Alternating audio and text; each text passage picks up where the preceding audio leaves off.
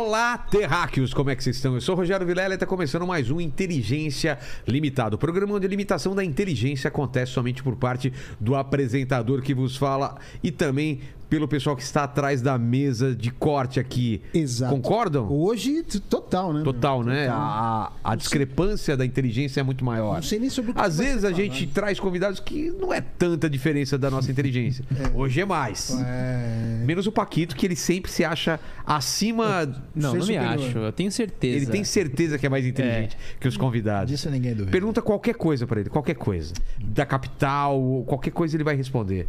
Capital da. da Nova Zelândia. É, Melbourne.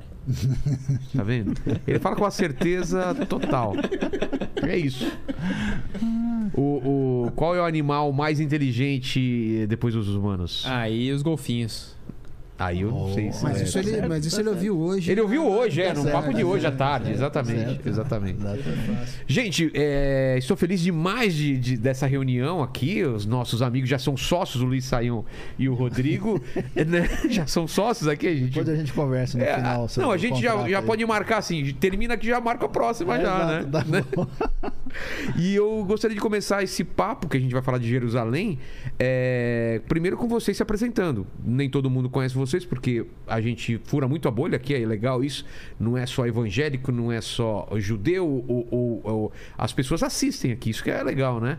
E, e esse tema eu acho que é muito interessante. A gente vai falar coisas muito interessantes. A gente estava conversando aqui antes de começar. Tem muito assunto, né? Eu tava preocupado, falar, falar só, só sobre Jerusalém, dar um, dar um programa. Poxa, dá pra fazer uma série de programas, né? Então depois a gente vai falar por que que a gente escolheu esse tema, mas antes cada um se apresente para suas câmeras. A sua saiu essa. Rodrigo é aquela mais à, à- à- direita e a sua é essa daqui em cima. O novo, eh, ele é, é o novato co- começa? É, o novato começa. Então vamos lá. Aí, Aqui, ó, Daniel tua Woods. câmera. Dá as credenciais. Tá bom, boa noite. Meu nome é Daniel Woods. Eu ah, sou famoso porque eu tenho oito filhos maravilhosos. Também tenho uma esposa maravilhosa. E eu ensino o judaísmo e o judaísmo bíblico. Oito filhos. Seguiu a risca Gênesis, crescer, é, multiplicar. Esse é o judaísmo bíblico. Gente, isso é pré-Netflix, pré, né? Qualquer tipo de diversão, assim. Oito, eu tenho um e tô pensando se vou ter o segundo. Oito Tá filhos. E todos com a mesma esposa. Isso é importante, né? É. Aí não foi bíblico, porque Jacó não. Já não foi bíblico. Muito bem, Rodrigo. Já, já tá com a palavra, já, já apresenta, Rodrigo. Tá bom, gente. É um prazer estar mais uma vez com vocês aqui no Inteligência Limitada. Pra mim, já estou me sentindo em casa, viu? Eu Essa é a intenção, com, essa é a intenção. Com a audiência, com todo mundo vai estar ligadinho com a gente hoje à noite aí. Sejam bem-vindos. Vocês sabem que o Rodrigo é o episódio mais assistido aqui, né? Sim, sim. Ele é o Inclusive, campeão de A, audiência. a nossa inveja e ressentimento crescendo a cada dia.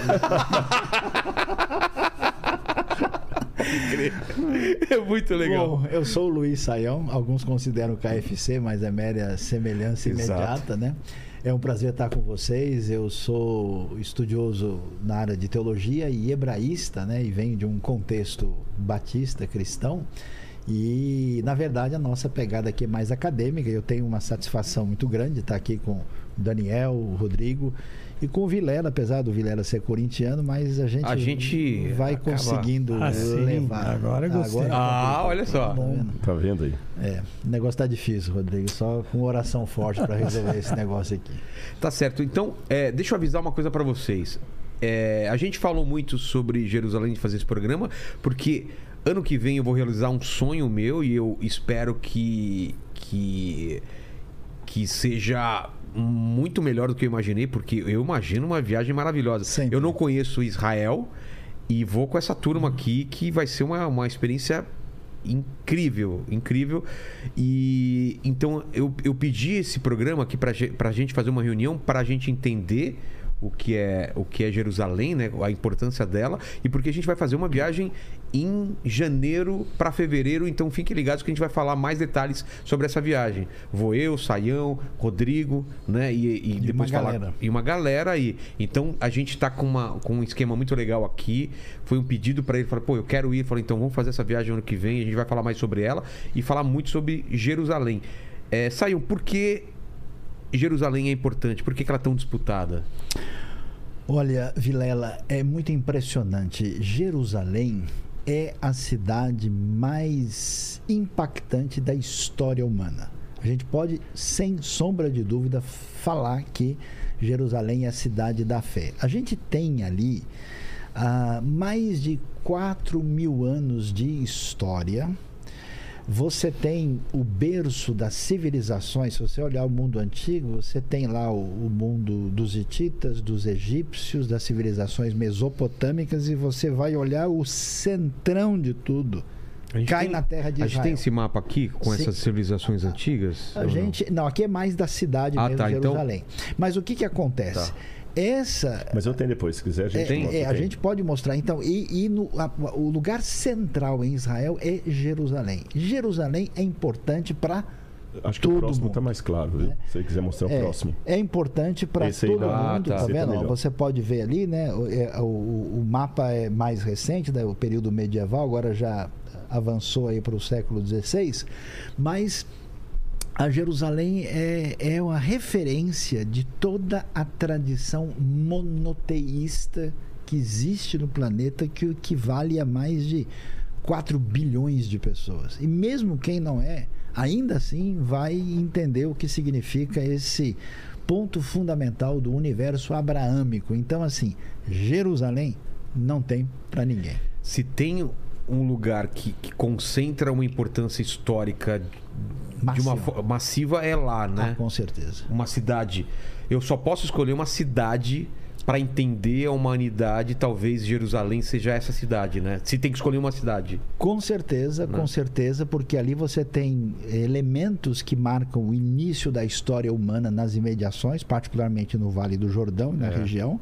Você tem marca das civilizações mais antigas, você tem o berço do início daquilo que a gente vai chamar de Israel no futuro, e você tem ali algo que é extremamente importante para a tradição cristã, para a tradição judaica e para a tradição islâmica. Então, nada se compara a Jerusalém. Certo. Como que a gente pode começar isso? Fazendo uma linha do tempo? Vamos lá para trás? O que, que vocês querem? Como Eu- que vocês querem começar? Eu acho que sim. Acho que o Rodrigo É, pode falar um pouco É, dos primórdios se, se aí. pegar a linha do tempo, a gente pode traçar a história de Jerusalém assim, em um minuto. Tá. Vamos pegar 1800 a.C. Alguns colocam Abraão 2000, 1800, né? Vamos trabalhar com essa data, entre 2000 e 1800 a.C. A cidade, ao que, ao que parece, chamava-se Salem. E tinha um rei chamado Melquisedeque. Inclusive, é, descobriram ali na parte sul de Jerusalém um lugar que. Exatamente, na cidade de Davi, que pode remeter a esta época de, de, de Melquisedeque.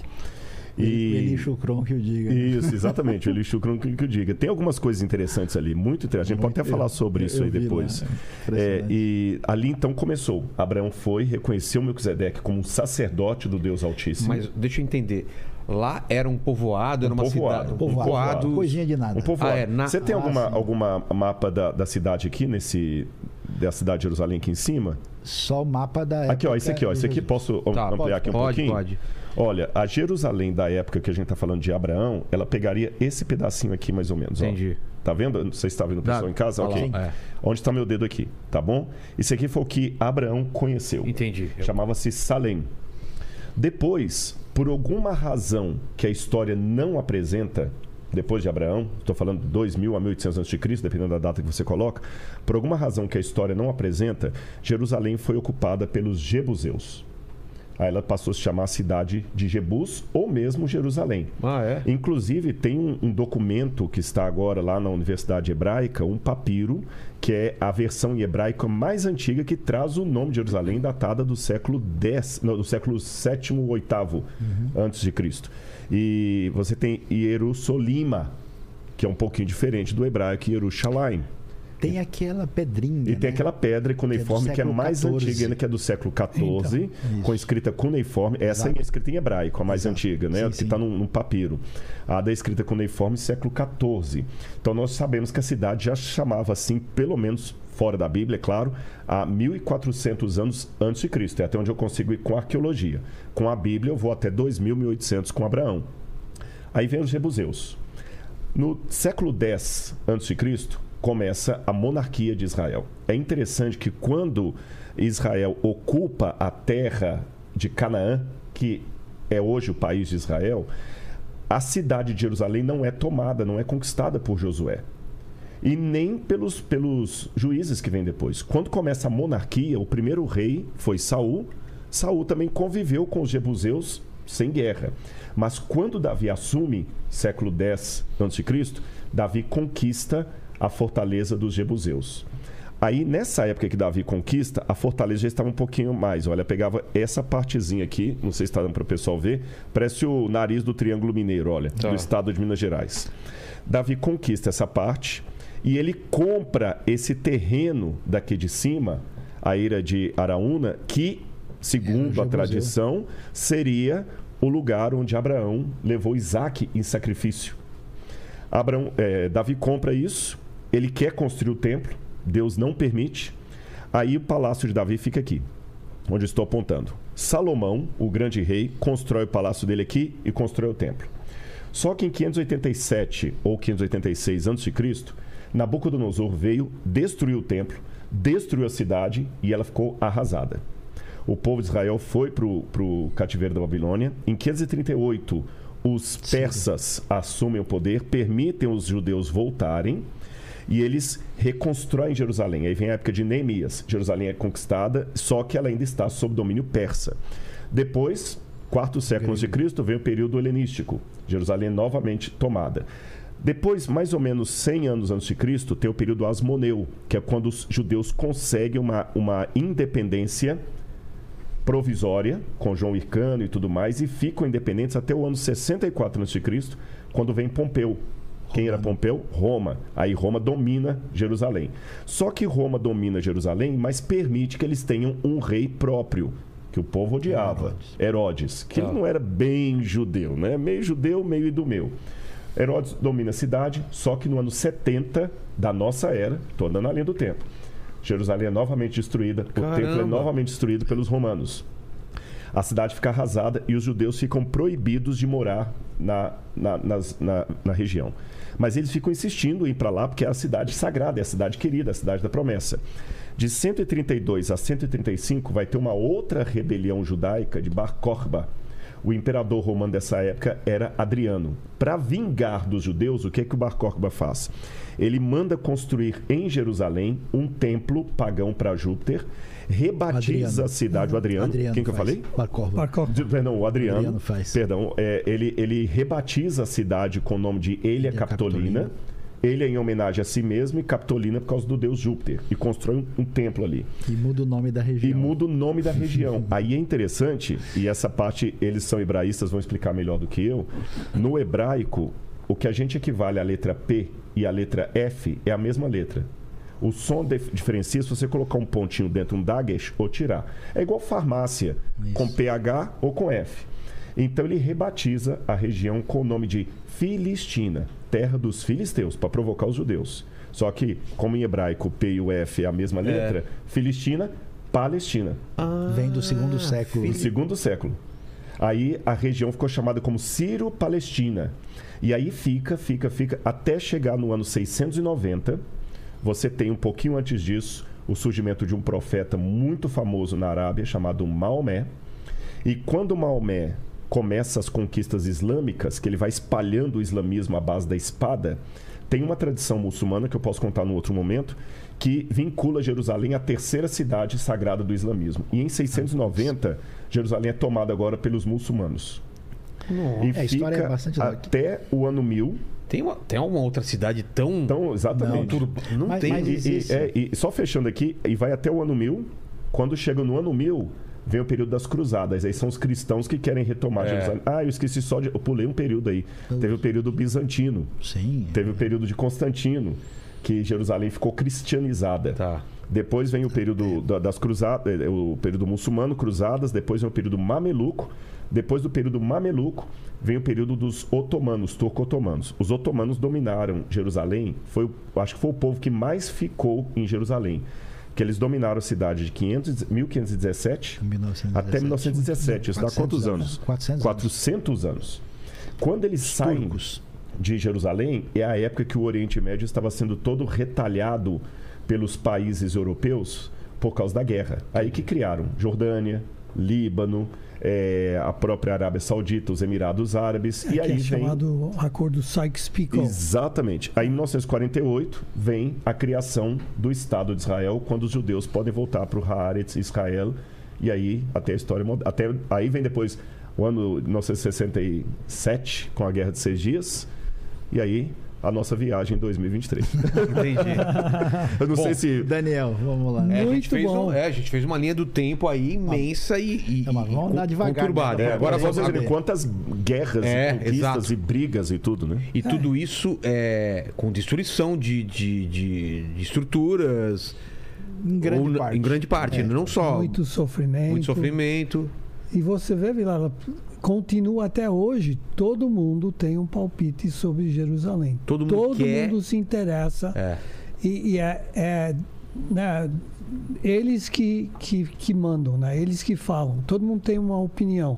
Você pode pegar outras cidades, outros lugares onde as pessoas sofrem, onde tem guerras, onde as pessoas são maltratadas Ninguém quer saber. e ninguém levanta, né? Mas todo mundo se preocupa. Então essa pergunta, né? Por quê? É muito importante, né? E tem o contexto histórico, né? Tem um contexto religioso, tem um con- contexto econômico, tem um Exatamente. contexto geográfico. Ela é, é, loca- é localizada numa posição muito privilegiada, né? E, o aí contexto tem muito. cultural. E o cultural. E você vê, ah, mencionou a guerra de independência de Israel, né? David Ben Gurion, que é conhecido como fundador do, de Israel moderna, né? Ah, começou em 1935 lutando para ah, ter esse sonho sionista, né? Vamos voltar para a terra e conseguiu. Em 1948, quando a ONU reconheceu, a Israel declara- declarou independência, aí então muitos países vieram contra, né? os árabes vieram contra Israel. E então tem um, um fato histórico, um ah, coronel americano, ah, David Daniel, conhecido como Mickey Marcus, ah, foi é judeu, mas um judeu secular. Ele foi procurado por David Ben Gurion. Ah, e ele, o David Ben Gurion falou: Olha, nosso, nós temos muita gente, ah, são sobreviventes do Holocausto, são jovens, ninguém sabe lutar. Temos pouca gente. Você pode vir e nos ajudar a fazer um exército? E ele veio, ele deixou sua esposa e por vários meses ele ajudou e chegou um ponto ah, quando ah, Davi Ben Gurion falou nós temos que ir e ah, socorrer o povo lá em Jerusalém e os árabes sitiavam a cidade e tinha uma estrada que passava por um forte chamado Latrum então o, o a Mickey Marcus ele ensinou-os a construir um- uma estrada que foi sobre a montanha. né? Mas antes disso, ele perguntou para Davi Ben Gurion: por que que Israel é tão importante? Por que que você quer ir lá? É. Tem todas as outras cidades. Davi Ben Gurion falou: sem Jerusalém não existe, Não existe Israel. Israel. É, É, muito, emblemático. É. interessante. E, e- e assim, ah, o pessoal, ah, acho que eu vou, vou bagunçar um pouco a nossa live aqui, Tá. porque a gente está pensando, né? Por que tantas pessoas, tantos assim, estão tentando, É. querem Jerusalém? Isso não é uma coisa de hoje, sempre foi assim. E Uhum. tem uma explicação um pouco mais lógica para isso, além dos elementos. O que, que acontece? O, o Oriente Médio é um lugar ah, bastante inóspito, com desertos, com regiões muito áridas. E você tem os grandes centros de civilização que estão em lugares com rios e com grandes eh, civilizações, começando com os sumérios, acadianos, os egípcios, e nas belas terras da Anatólia, onde é Turquia hoje, na civilização hitita. Qual é o ponto de passagem de tudo? É a terra de Israel. É, né? é o caminho, né? Então, a terra de Israel, ela, na verdade, na verdade, nunca parou na mão de ninguém. É, né? então, cada hora tinha o egípcio pondo o dedo, daqui a pouco você tinha Babilônio chegando, depois Assírio, depois. a- na ONU tem uma peça arqueológica chamada Tratado de Kadesh entre os hititas e os egípcios. Esse tratado de 1260 a.C., que envolveu um conflito entre Ratuxiles III, um bom nome para colocar num gato, né? É. E Ramsés II. E eles fizeram essa batalha um pouco acima da terra de Israel pelo controle daquela faixa.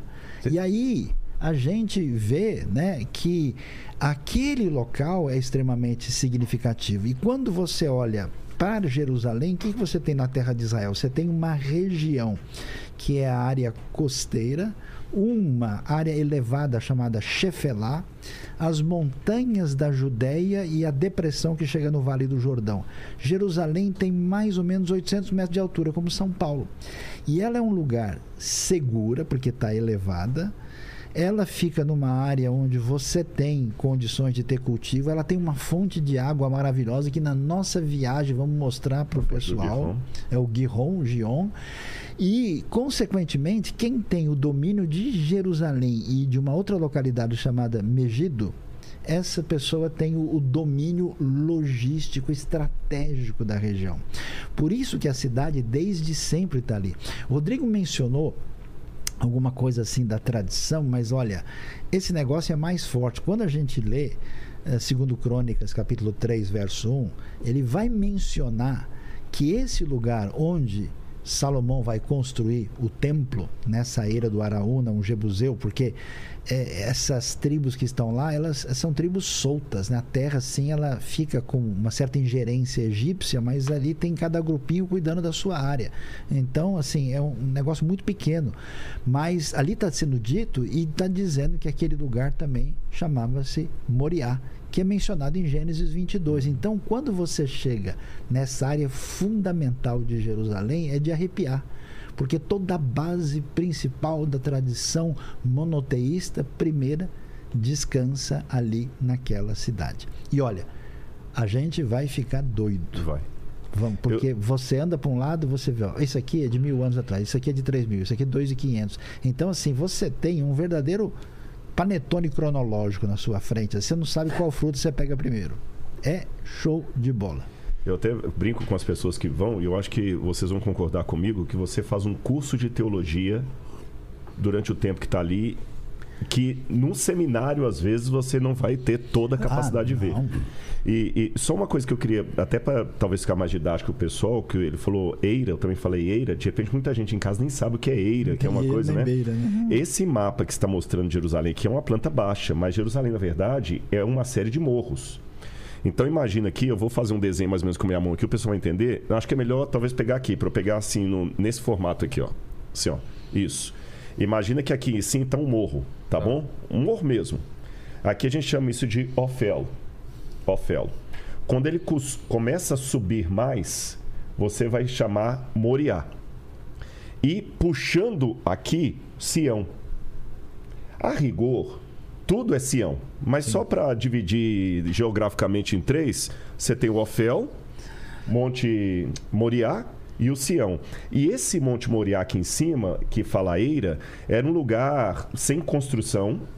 Era um lugar assim, um pátio mesmo, onde o pessoal pegava o trigo, a cevada, você espalha ali no, no chão e vai debulhando, igual o pessoal faz com o milho aqui, lá não Sim. existia milho naquela época, mas igual o pessoal faz com o milho para tirar a casca, eles faziam isso com o trigo e com a cevada. O animal vai e tudo.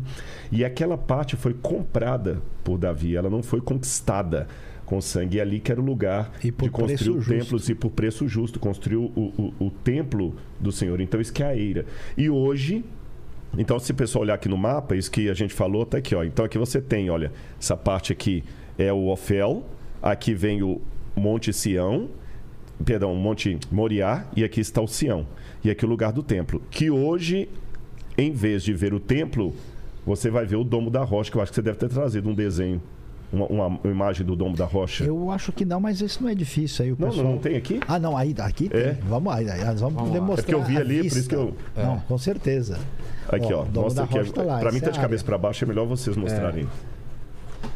Tá É, pegando, então. tá pegando. É, essa vista aqui é a vista do Monte das Oliveiras, da parte oriental da cidade, né? Então Tá. você vê, o Rodrigo está mencionando o Domo da Rocha, essa construção islâmica que vai ser colocada aqui no início do oito- final do No século lugar do VII, templo. do 690. come- depois. final do sétimo É. século.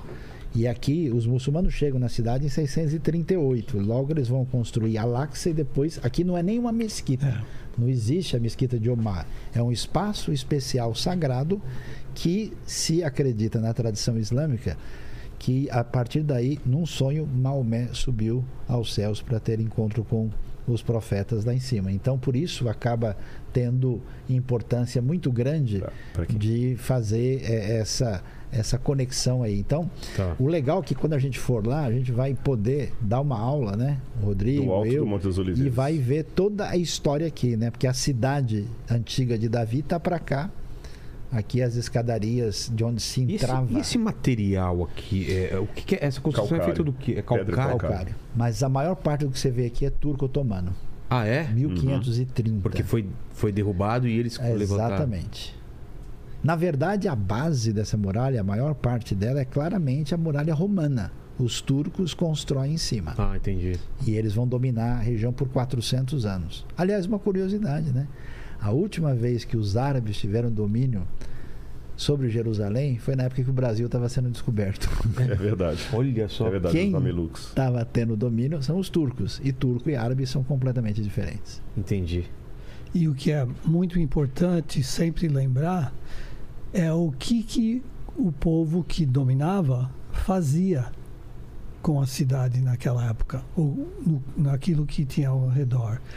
E só os judeus que vieram, plantaram e desenvolveram a agricultura.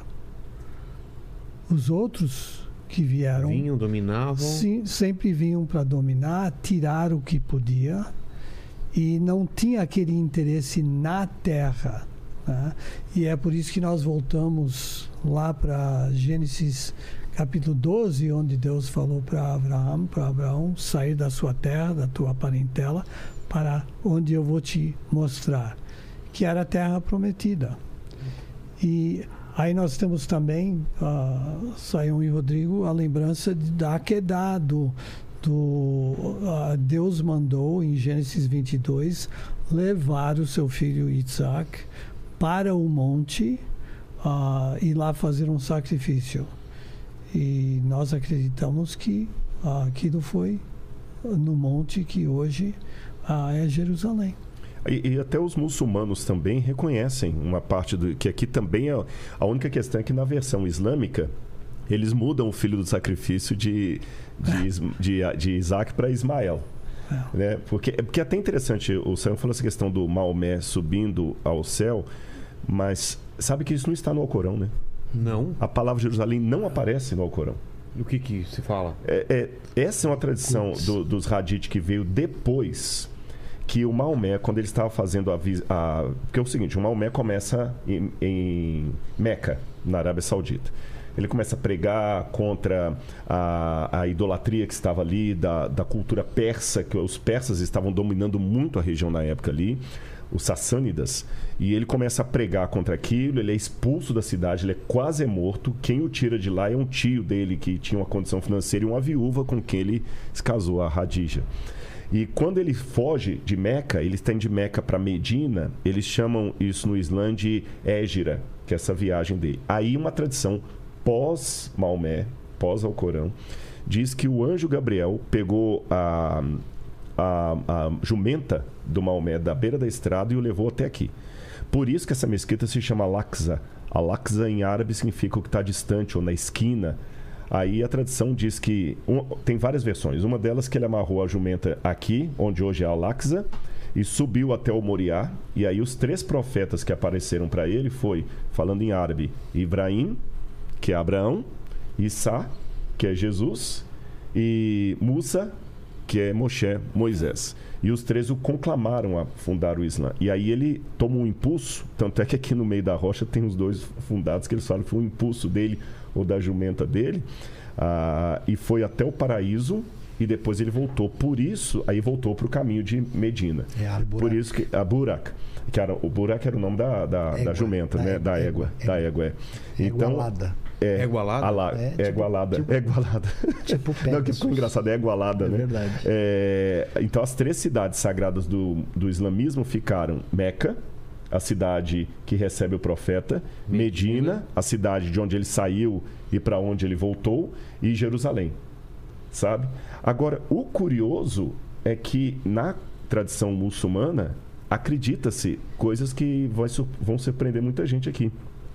Que Isa, Jesus, é um profeta, como Maomé, só que ele é um profeta que vai voltar Em Jerusalém. em Jerusalém para executar o juízo final. Então, como eles esperam que o juízo final vai ser em Jerusalém, os muçulmanos no século XVI, na época de Solimão Magnífico, construíram esse. Aqui é um cemitério muçulmano, porque eles creem que aqui será o motivo da, da ressurreição, embora tenha uma outra razão antimessiânica, por, porque tem um cemitério aqui. Os cristãos também acreditam que aqui o Vale de Josafá é o Vale do Senhor que julga, coloca um cemitério cristão aqui. E se a gente atravessar, aqui não está mostrando só uma pontinha aqui, não, não sei se estou enganado, é o cemitério judeu que está aparecendo aqui, que eu estou vendo de cabeça para baixo. sim. É o, é o cemitério Aqui judeu. você tem um vale e aqui sobe o Monte das Oliveiras, onde eles estão aqui é o Monte das Oliveiras. Tá. E lá tem um grande cemitério judeu, que aliás é o metro quadrado mais caro de Jerusalém, é naquele cemitério Com ali, certeza. Que é o lugar mais sagrado para um judeu poder ser sepultado, é ali de frente para para Jerusalém. Então tem tanta história aqui, gente, que É. E a briga é quem chegou primeiro, né?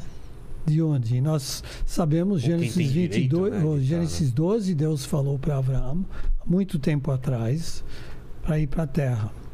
Aí, como falou, né, os muçulmanos chegaram bem né, seis- no ano 600 da Era Comum. E o que, que nós temos? O cristianismo chegou na época de Jesus. Então, quem chegou primeiro, né? Os judeus estavam lá, mas tinham outros também na terra. E uma das coisas, uma pergunta que eu, eu sempre recebo é os chamados palestinos hoje que se autodenominaram, ah, eles são filisteus, são descendentes dos filisteus? E não, ah, não são. né? Não tem nada a ver com os filisteus, mesmo que eles moram lá em Gaza. Então, o, o argumento né, sobre quem chegou primeiro e quem ficou todo o tempo lá, né, nós temos os judeus que chegaram primeiro, né, antes dos cristãos, antes dos, dos muçulmanos. Agora, os judeus nunca tentaram expulsar os cristãos, nunca tentaram expulsar os muçulmanos. Ah, né? O meu povo judeu sempre quis viver em paz. E hoje nós temos muitos países muçulmanos, ah, nós temos muitos países cristãos, só tem um país pequenininho, judeu, que hoje tem como sua capital Jerusalém, Jerusalém, que todos querem ter uma opinião, né? Ah, quando você visitar, você, ah, se você for nos lugares onde a Igreja Católica tem, vai ter uma placa lá e eles acreditam que são os custódios da, da custódia da cidade Terra Santa. da Terra Santa. Aí você tem a parte muçulmana enorme, a parte menor é a parte judaica. Sabe que é aí que vem uma contribuição da arqueologia, que é comprovar essa história que o Exato. Rabino está falando. É, porque existe uma linha de, de historiadores, inclusive o próprio Yasser Arafat falou: essa questão de primeiro templo, isso não existiu, é mito. Eles falam que é mito porque eles não querem provar que os judeus estiveram ali. Agora eu vou dar um testemunho que ele falou que é verdade. Esse aqui, na verdade, é como se fosse um caixote. Eu Não sei se dá para perceber na foto, é um caixote Plataforma. né? É, é um muro de arrimo para segurar. Por isso que vocês não veem o Moriá. Ele está falando Moriá, mas não dá para ver que ele está dentro desse muro de arrimo. No outro lado aqui, que aqui é o lado oriental, ou lado leste, no lado oeste, é o, o muro paralelo a esse do outro lado é o muro das lamentações. No lado do Muro das Lamentações, que os judeus até preferem chamar de Western Wall, é, o Muro Ocidental, não Muro das Lamentações, esse é um nome é, que foi dado Ah. é, meio artificial depois. Eu já vi mais de uma vez no lado. Aqui, exatamente. Eu já vi mais de uma vez no lado de cá, muçulmano, cristão E judeu. e judeu orando. Mas, Lá em cima. lá em cima, um judeu não pode ir. Senão dá BO. É mesmo? E se você subir no- aqui dentro, que é administrado por muçulmanos, você não pode ter um crucifixo, você não pode ter um kippah. Kippah é aquele chapéuzinho que os Sei. judeus usam, não pode ter nada. E então tem toda essa situação. Agora eu não resisti quando o rabino falou essa questão de quem estava primeiro. Eu vou, eu vou, então me atrever a contar uma piada rabínica para você, viu? Dizem que tava essa briga, né? Não, os palestinos estão aqui, os árabes, os muçulmanos estão aqui antes dos judeus. Isso é mito, mito, mito, mito, mito.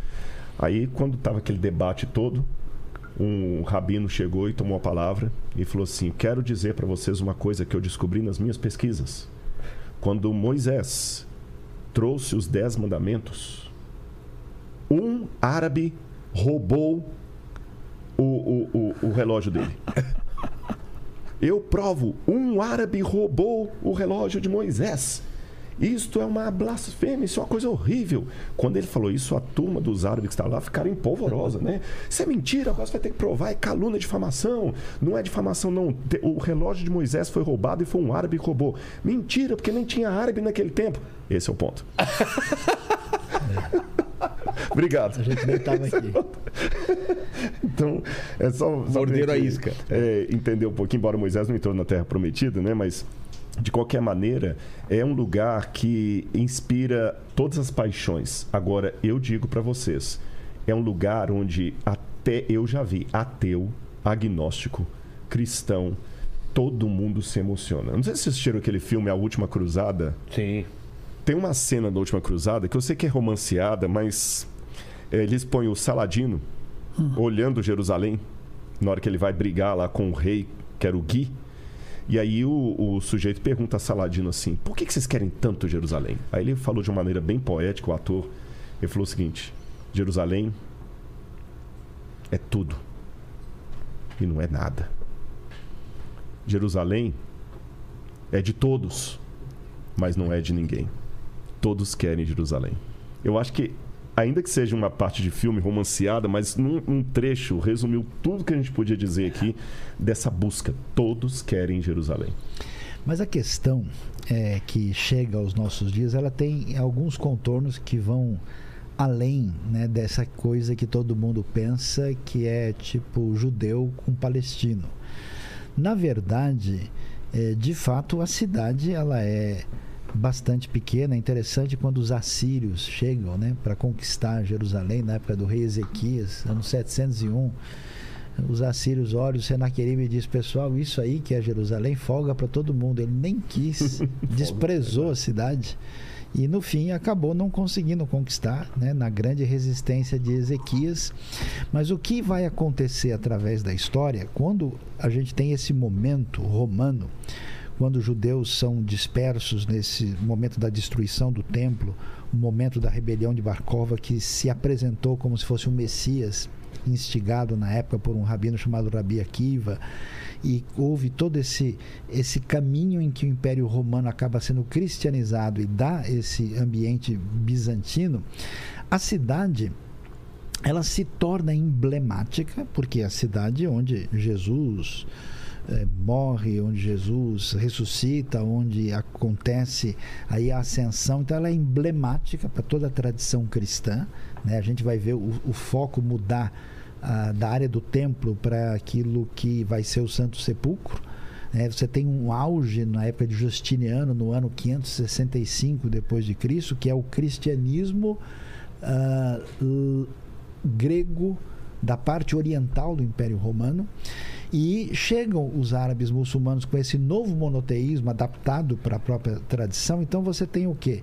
O Rodrigo fala de capas arqueológicas, né? Você tem capas antropológicas e humanas diferentes. Aí junta tudo isso, para complicar o meio de campo, vem um pessoal islamita diferente, que são os turcos, e então todo mundo tem, vamos dizer, a sua raiz emblemática maior aí o Islã, na sua, na sua expansão, ele encontra em Jerusalém, e até como ele constrói em cima das outras tradições, ele vai acabar bebendo dessa fonte e constrói a sua própria hermenêutica. Aí a coisa fica difícil, né? porque há um conflito entre a cristandade e o mundo muçulmano, isso gera essa reação das cruzadas, nessa briga que vai durar 200 anos na Terra. Jerusalém fica no domínio deles de 1099 a 1187 e todo esse cenário vai se arrasta e chega até o tempo presente que a gente começa a entender o que, que vai acontecer. Primeiro, os judeus são vítimas de um antissemitismo virulento, constante. Talvez é bom explicar o que é antissemitismo. É uma espécie de ódio a, contra a etnia judaica que tem uma base teológica religiosa mal fundamentada depois isso vai se transformar numa base racial, hoje se transforma numa base anti-Israel. Mas uh, o que, que vai acontecer com os judeus depois de tanta perseguição, dos pogroms, que o Daniel pode até falar um pouco mais sobre detalhes sobre isso, os judeus começam a. Não, temos que achar um caminho. Então surge um movimento que vai para cá, que vai para a terra. Ao mesmo tempo, os árabes estavam 400 anos sofrendo debaixo do domínio turco otomano, que é o grande império que quase destruiu a Europa, que durou de 1299 até 1923. Esse Império Otomano, eu não sei se eram corintianos, porque diziam que era um mano falando para o otomano, eu não era sei. otomano. Talvez. Eu, eu, tenho, eu, tenho, eu tenho as minhas suspeitas. Né? falando para otomano. Mas o que acontece? Esse império massacrou os árabes. Por isso que tem tanto sírio-libanês no Brasil. E por isso que eles foram chamados de turcos aqui, sendo que eles são qualquer coisa menos turco, é. né? Eles o, o, será que eu poderia mostrar um mapa do Império Turco Otomano só para o pessoal ver que eu tenho sim, aqui? Sim, mostra aí que o eu acho vai ficar mais didático. É, se o, se o, o, o Lênin puder colocar ali dominou aqueles mapas uma área maior do que o, o é, tamanho do Brasil. Antes desse, antes desse, antes desse. Aí, não, antes, não, passa o próximo, o próximo. Agora. Aqui, ó. Olha aí a expansão Olha a otomana, expansão. tá Todos esses coloridos aí são a expansão do Império Turco Otomano, Turco Otomano ou Otomano. É, porque o verde é o que eles conquistaram numa época, depois, mas Sim. tudo isso aí foi. Então, o que hoje é Turquia, Líbano, Síria, Jordânia, Grécia, Egito, tudo. Grécia, Trípoli, Alta, tudo Chegaram- foi parte deles. Chegaram em Viena. Foram Tudo foi deles. Isso- eles dominaram Viena. tudo isso. Por isso que muitos deles, quando migravam para o Brasil nos anos 30, não sei quando lembra aquele personagem da. Salim Mushiba. Não, não ia falar agora, eu ia falar mais Salim Mushiba. É o. Da, da Gabriela, o Nassiv, Hum. ele ficava gritando todo assim: Eu não sou turco, eu sou libanês, eu não sou turco, eu sou. Porque nessa época todo mundo tinha um Passaporte passaporte turco otomano. turco otomano.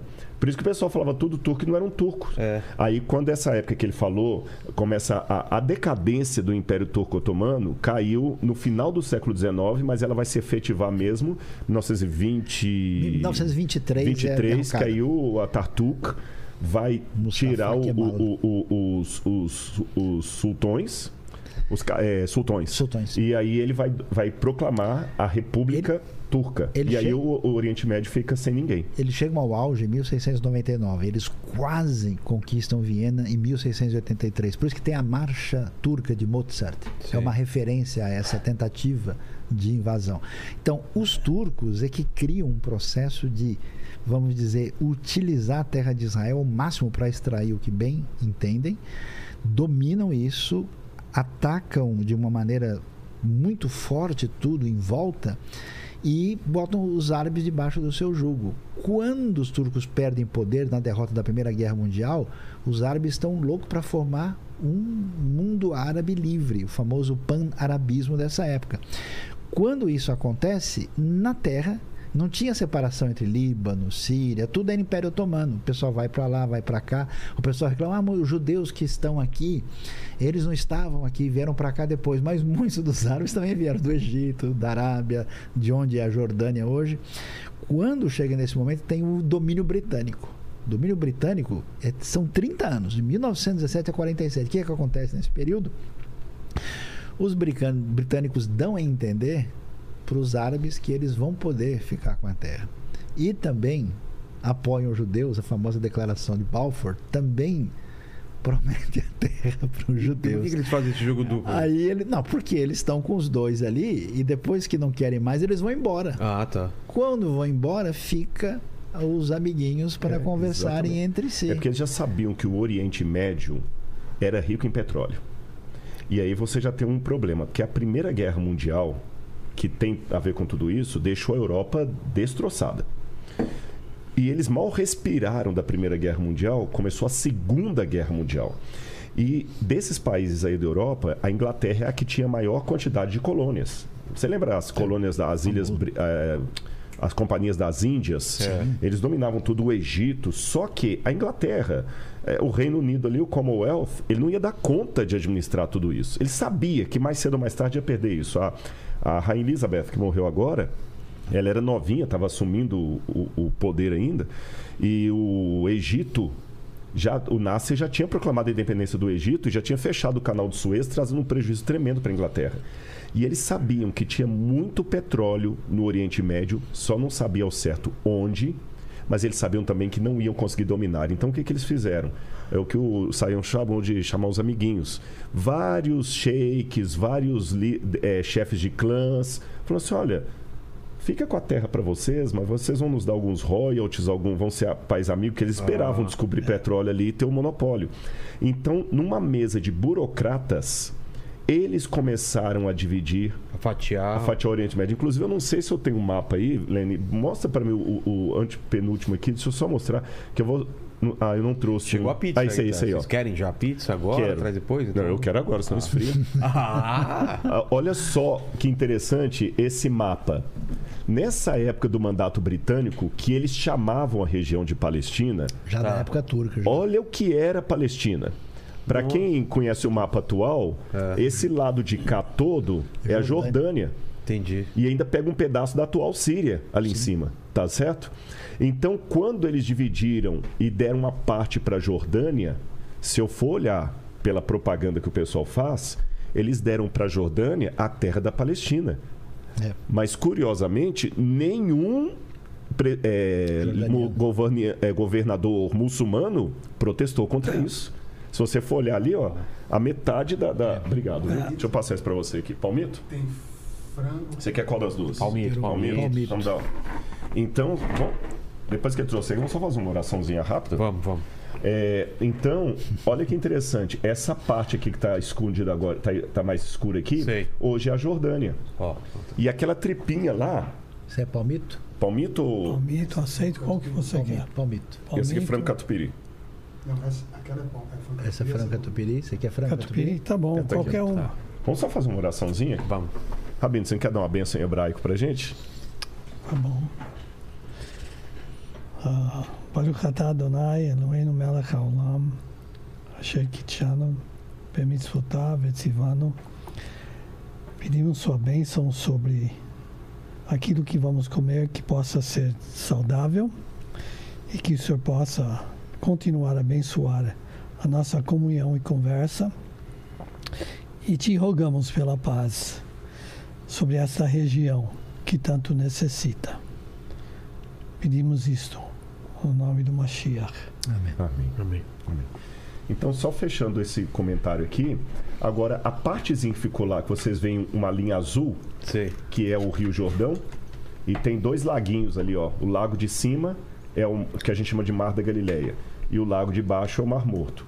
Essa parte aí, que ficou sem ninguém, os judeus começaram a pedir. Queremos a terra de Israel. Já tinha o Hetzel, que falava do Estado judeu, já tinha intelectuais do movimento sionita, o barão de Rothschild já estava comprando terras ali, querendo. O sonho dos judeus era voltar para a terra deles, deixarem de ser judeus errantes. Na época Agora- já tinham 600 mil judeus. Já que tinha morando lá. E morando, é Era- bom dizer, não à base da, da guerra. Eles compravam terras iam cultivar. E Nun- s- Nunca deixou de haver judeus na terra É. de Israel. Ah, é? Isso é Não. importante ser dito. Nunca. E o interessante é que esse Não foi pedacinho abandonado ali, por ele. Não, não, não. Que Você isso, tem, se eu pegar do norte do Líbano até o sul do Egito, eu estou falando uns 470 quilômetros aproximadamente em linha reta. Tá. E se eu pegar do, do Mediterrâneo até a, de- a fronteira com a Jordânia, 120 quilômetros em linha reta. E 63% desse território, deserto. Então você imagina, acho que isso é melhor do que o estado de do Piauí, Não, Sergipe. de Sergipe. É, E imagina um- um uma terra do tamanho do estado de Sergipe, ou menor um pouco, 63% dela desértico. Coca Zero. Desértico. Alguém vai querer coca normal? Não, não, obrigado. É, 60% des, 63% deserto. E ainda para piorar, eu vou mostrar para vocês o presente que a ONU deu para Israel. Qual que é? Passa o, mapa que está antes desse, por favor. Só mudar o mapa aí. Esse aqui, ó. Não, não. Próximo, próximo. Esse, Esse? aí. Aham. Aquele primeiro mapa ali mostra como é que os países árabes fizeram todo um boicote ali na chamada Liga das Nações Unidas para não dar terra para Israel. E quando eles perderam, que o Oswaldo Aranha, que era um brasileiro, estava dando as cartas lá, a parte que eles vão dar para Israel é aquela parte em azul. Só que eu não sei se o pessoal em casa está conseguindo ler, ali está escrito Negev. Negev é um desertão. ah, Então, queria dar um deserto. a parte de Israel ia ser o deserto. A maioria, os judeus ganharam as piores áreas. Deserto, você está entendendo? E, para complicar, quando Israel consegue eh, reivindicar as outras partes, a Síria tenta acabar com as fontes, com as nascentes do Rio Jordão lá no, no, em Golã, ali onde está escrito Síria ali, por isso que Israel teve que invadir as, as colônias de Golã. E essa briga está até hoje. Agora, o Rabino falou aqui, a capital é Jerusalém, mas se você der uma gulgada, vai falar que a capital é Tel Aviv, porque poucos países reconhecem que Jerusalém é a capital de Israel. Então, essa briga? Porque até teve essa discussão né, da embaixada do Brasil mudar para Jerusalém, sair de Tel Aviv, não é? Então, a discussão é a seguinte: quem é que decide onde está a sua capital? É o a nação. país, claro. Israel não é um país pirata. Israel foi um país criado, moderno Israel, com os votos da ONU, reconhecido. E o que aconteceu? Ah, o mundo, eu não vou nem dizer mundo árabe, porque eu acho essa expressão inadequada, é, especialmente o mundo muçulmano militante anti-Israel, é que acabou tendo um posicionamento contrário e também por outras razões geopolíticas, alguns outros, mas Israel ganhou na, na votação da ONU na de 33 a 11. Então Israel teve direito internacional reconhecido. E aí foi atacado.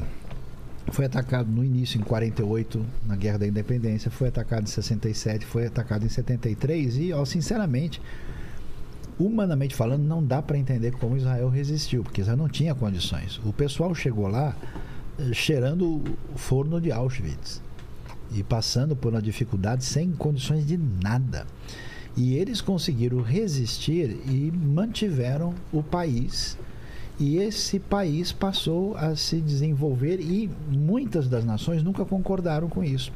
Aí, por causa, é minha, minha interpretação, por causa do que envolve o petróleo, do mercado mundial que tem bilhões de consumidores anti-Israel no mundo e até por ameaça de grupos terroristas muito radicais, muitos governos dizem não vamos, né, porque afinal de contas são o que 14 milhões de judeus.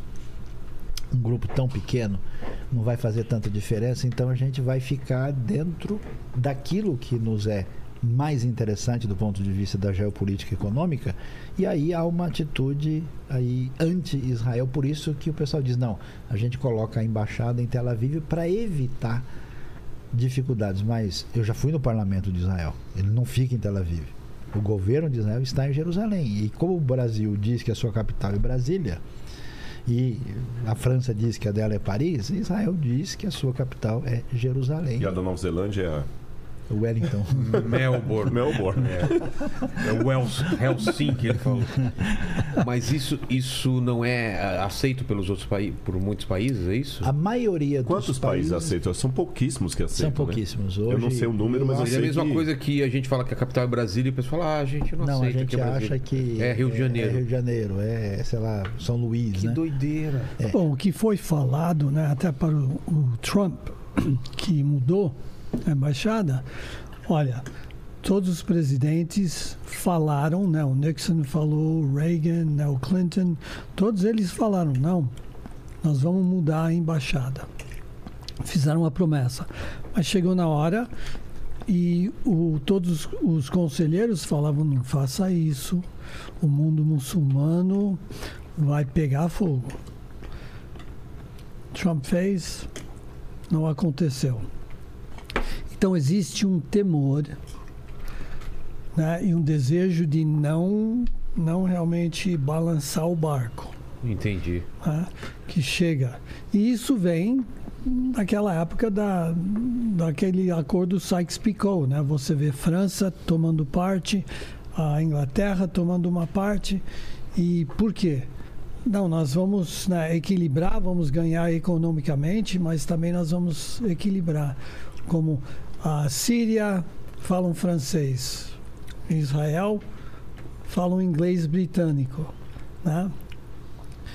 Então não, não, não tem maneira de, de excluir o fato de que as opiniões de outros têm sempre influenciado o que tem acontecido lá e isso tem muitas vezes prejudicado, em vez de deixarem solucionarem, né?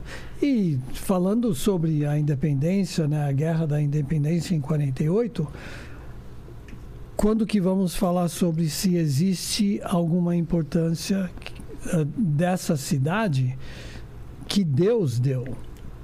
né? Porque no judaísmo é óbvio, templo foi estabelecido, a presença de Deus e Jerusalém, Jerusalém é a cidade onde os judeus querem ah, estar porque um dia o templo vai ser reconstruído. Tem a promessa do futuro. O cristianismo tem a mesma esperança, né? o Hatikva. Vamos ter algo no futuro. Né? O Messias vai voltar. Né? Os muçulmanos também, algo no futuro. Expectativa. Então nós temos, Tudo tá para acontecer lá. nós temos essa teologia ou essa perspectiva Escatológico. né, escatológica religiosa que, que Deus deu, né? Então, a cidade de Jerusalém é um lugar especial no coração de Deus? Essa é a pergunta que tem que ser colocada quando falamos por que que Jerusalém é é o assunto de todo mundo. Agora, eu vou colocar uma, uma pimentinha aqui. Que eu imagino que talvez aqui na nossa audiência possa haver pessoas de etnia árabe, talvez muçulmanos, talvez até palestinos que moram aqui. E podem ficar com a impressão assim: "Pô, você está apresentando só o lado É. Judaico. judaico. E o lado dos palestinos que também sofrem. O testemunho que eu posso dar para vocês é o seguinte: eu vou até aparentemente contradizer tudo que nós falamos aqui, mas não é uma contradição real. Vou, vou me expressar assim. Em termos de soberania nacional, eu creio que Jerusalém é a capital de Israel, Israel é o território dos judeus e acabou. Em termos de soberania nacional. Agora, em termos espirituais, Jerusalém não é dos judeus. Jerusalém é de todos os descendentes de Abraão, porque Deus fez uma promessa para Abraão: Em ti serão benditos todos os povos da terra. É lógico que Paulo, no Novo Testamento, vai explicar isso em Romanos. Ele falou assim: olha, nós temos a nova dispensação da igreja, mas não se esqueçam, nós somos a, a o enxerto, a, Oliveira. a oliveira enxertada. Enxertada. Vi- vi- videira, videira, né? Não, Oliveira. Oliveira, Oliveira Romano- enxertada. Romanos 11. É, Jesus falou com a mulher samaritana: olha, você vai chegar um dia em que os verdadeiros adoradores adorarão ao Pai em espírito e em verdade, porque ela estava brigando. Qual que é o lugar de adoração? Mas você tem que lembrar que a salvação vem dos judeus. Então, como é que eu faço um balanço disso? Eu vejo o seguinte: em primeiro lugar, o cristianismo pagou um preço muito alto pelo seu antissemitismo teológico. Teológico. Eu não sei qual é a realidade da, da Igreja Batista, mas na, na Adventista, de uns 20, 25 anos para cá, estou falando em termos de Brasil, nós temos agora hebraico 1, 2, 3 e 4. Mas no passado, quando eu fiz teologia, tinha. tinha grego 1, 2, 3 e um hebraico no último ano. Você está entendendo? Você tinha muito mais doutores em Novo Testamento do que Antigo Testamento. Ninguém sabia. E parece que na Idade Média criou-se a, a, a ideia de que ser cristão é não ser judeu. Principalmente. Por quê? Porque eles foram acusados de terem assassinado Deus. Ah, tá. Que também é uma outra demência. É, isso É. chama-se ciúmes de Jerusalém. Ciúmes. Já, já. É. Então, quer dizer, teve um grupo de judeus que é, mal comunou ali com os sacerdotes de Jerusalém para. Claro que houve, tá certo? Mas acontece que a parte não é o todo. Claro. Tanto é que quando a multidão estava clamando lá, queremos Barrabás, a expressão grega lá é orlos. Orlos, não é laos. Orlos é uma turba, é uma multidão pequena. Então é como se eu pegasse agora um grupo de, de brasileiros aí assaltando e traficando drogas e falasse, os brasileiros são traficantes. Jesus foi morto pela lei romana. Romana. Romana. E ninguém fala os romanos mataram Jesus. É, e tem muitos é, é, dos primeiros cristãos que eram judeus. Quem escreveu o Novo Testamento? São todos judeu. judeus. A única possível exceção, mas não é uma segurança, é Lucas. Mas não é uma segurança absoluta também. Então, o Novo Testamento, mesmo escrito em grego, tem que ser lido sob o pano de fundo do judaísmo. Então, tem toda essa questão do judaísmo. Agora, vamos olhar, vamos diferenciar aqui o judaísmo do movimento israelense. E eu vejo de todos os lados do cristão, do judeu, do judeu do israelense, que eu pegar o judeu secularizado, do muçulmano, eu vejo pessoas boas e pessoas ruins. Vou dar exemplos aqui até para provocar mesmo meus colegas Pessoas aqui. pacíficas. Tem judeu que chama Jesus de Exu. Nossa. Ele não fala Yeshua. O nome de É, em mas hebraico Exu não nem tem nada a Exu. ver com o Exu que as pessoas É, não tem nada a ver entendem. com o Exu do Espiritismo. Ah, não? Não, Não, não, não. mas ele também não pronuncia Yeshu porque ele não sabe hebraico ou porque ele está com sotaque. É. É porque é uma maneira de amaldiçoar. Então, se eu olhar assim, até alguns, não todos, lembra que estou setorizando, o, o, o jeito que alguns judeus olham para Jesus, eu acho que ele é mais É bem respeitado negativo. no Alcorão, porque o Alcorão, pelo menos, o, o considera um profeta que vai voltar a exercer o juízo. Esses não, ele era um falastrão e tudo mais. O Akiva, o famoso Rabino Akiva, criou um judaísmo para combater Paulo. Para combater Paulo. E aí cria até muita coisa e cospe em Jesus e são bem agressivos. Por outro lado, eu tenho judeus maravilhosos que têm um respeito tremendo por Jesus, mesmo não reconhecendo que ele é o Messias. Do lado dos muçulmanos, a mesma coisa. Eu tenho muçulmanos maravilhosos. E do lado dos cristãos, a mesma coisa. Tem, tem cristão que é reflete o Cristo, tem cristão que é encapetado. né? Então, o que, que acontece? Eu acho que a gente também não pode dar ao tom do discurso um rótulo de modo. eh, Sabe, toda vez que a gente rotula pessoas, é muito complicado. Todo batista é assim, todo rabino é assim, todo apresentador de podcast é assim, todo brasileiro, todo adventista é assim. Não. É, toda generalização Você é burra, toda né? generalização é burra. Então é bom a gente deixar bem claro que no discurso que a gente está fazendo aqui, pelo menos da minha parte, eu acredito que dos colegas também, isso não significa que Israel sempre acerte. Isso não significa que Israel nunca cometeu uma injustiça contra os palestinos. Isso nunca significa que tadinhos dos judeus. Não. Tem excessos dos dois lados. Tá certo? Excesso dos dois lados, infelizmente. E graças a Deus, gente boa dos dois lados.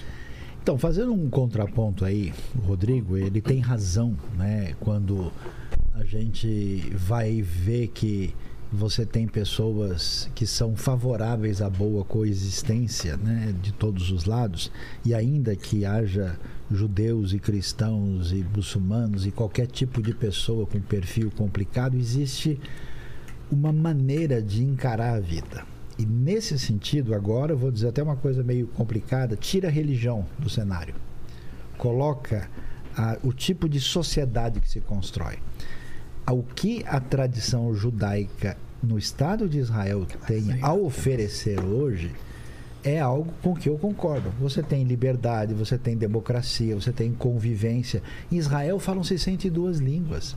Há, há um problema que a mídia, Israel fala, desculpa. 102 línguas. Nossa. Você tem judeus da Etiópia, judeus verdade. da Índia com cara mongólica, você tem judeus de Nova York, judeus da Europa Oriental. E eles vêm falando as línguas de onde eles vieram. Você tem minoria drusa, você tem minoria Tem o você Yiddish. tem o Yiddish e, e até ladino.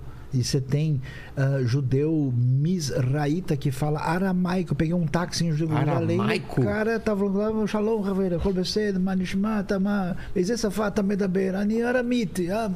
Aramaico é a língua de quem? Aramaico é a língua que foi escrita uma parte do Antigo Testamento e é a língua comum nos dias de Jesus. Ah, é? É, o cara veio do Iraque. E aí você tem E são todo... pouquísmus no mundo que ainda É, falam mas pegar um aramaico. taxista que fala Quando fala aramaico. siríaco, é a mesma coisa. É, é, É, dialeto do pouquíssimos aramaico. falam. Então, uma coisa. E aí o que acontece? Esse Israel com 2 milhões de árabes, árabes cristãos, árabes muçulmanos radicais, árabes muçulmanos mais laicos e abertos para convivência, esse país com 60% de deserto, do tamanho de Sergipe, os caras chegaram lá cheirando Auschwitz e saíram da Polônia com menos 30 abaixo de zero, onde eles vendiam eh, roupas e tinham lojas, foram jogados no deserto. Uma geração depois, os caras estão plantando alface no deserto, eles criaram tomate cereja, eles criaram o pimentão colorido, porque existe uma cabeça que é voltada para uma civilização de construção da realidade. E eu, por exemplo, se eu sou, vou para Israel e eu sou de tradição evangélica, bate- chego num lugar, eu, o lugar que é de tradição ah, protestante é respeitado. Tá ali, não. Olha, o lugar muçulmano é respeitado. O lugar judaico é respeitado. O lugar católico é respeitado. Então, Israel é um país judeu, mas é um país aberto para todo mundo. Eu não queria que nenhuma tradição religiosa dominasse tomasse Jerusalém conta é, e pra tomasse para ela. Agora você não pode entrar aqui. Exato. Por que, que o Estado de Israel é aceitável? Porque ele compartilha dos valores que eu tenho. Israel, nessas condições, ultrapassou em renda per capita o Japão, a Grã-Bretanha e ultrapassou a França. Isso qual é o grande, qual é o grande ponto de o que, que Israel vende? Inteligência. Como e assim? não é limitada. Mas vem de inteligência. Inteligência. Mas em forma do quê? De, De tudo quanto é coisa. softwares, Softwares, aplicativos. aplicativos. O é- Waze de lá, né? É, exato, é Startup Nation. Porque é uma mentalidade que bebe das águas da Bíblia e que produz tecnologia, ciência, educação. É um outro tipo de mentalidade. Então, assim, eu acho, tira propriamente, se a gente quiser aqui falar da teologia, o, o resultado civilizatório é favorável. Nesse sentido, eu tenho amigos árabes, tenho amigos palestinos e eu vou dizer uma coisa para vocês. Esse pessoal sofre, mas sofre por quê?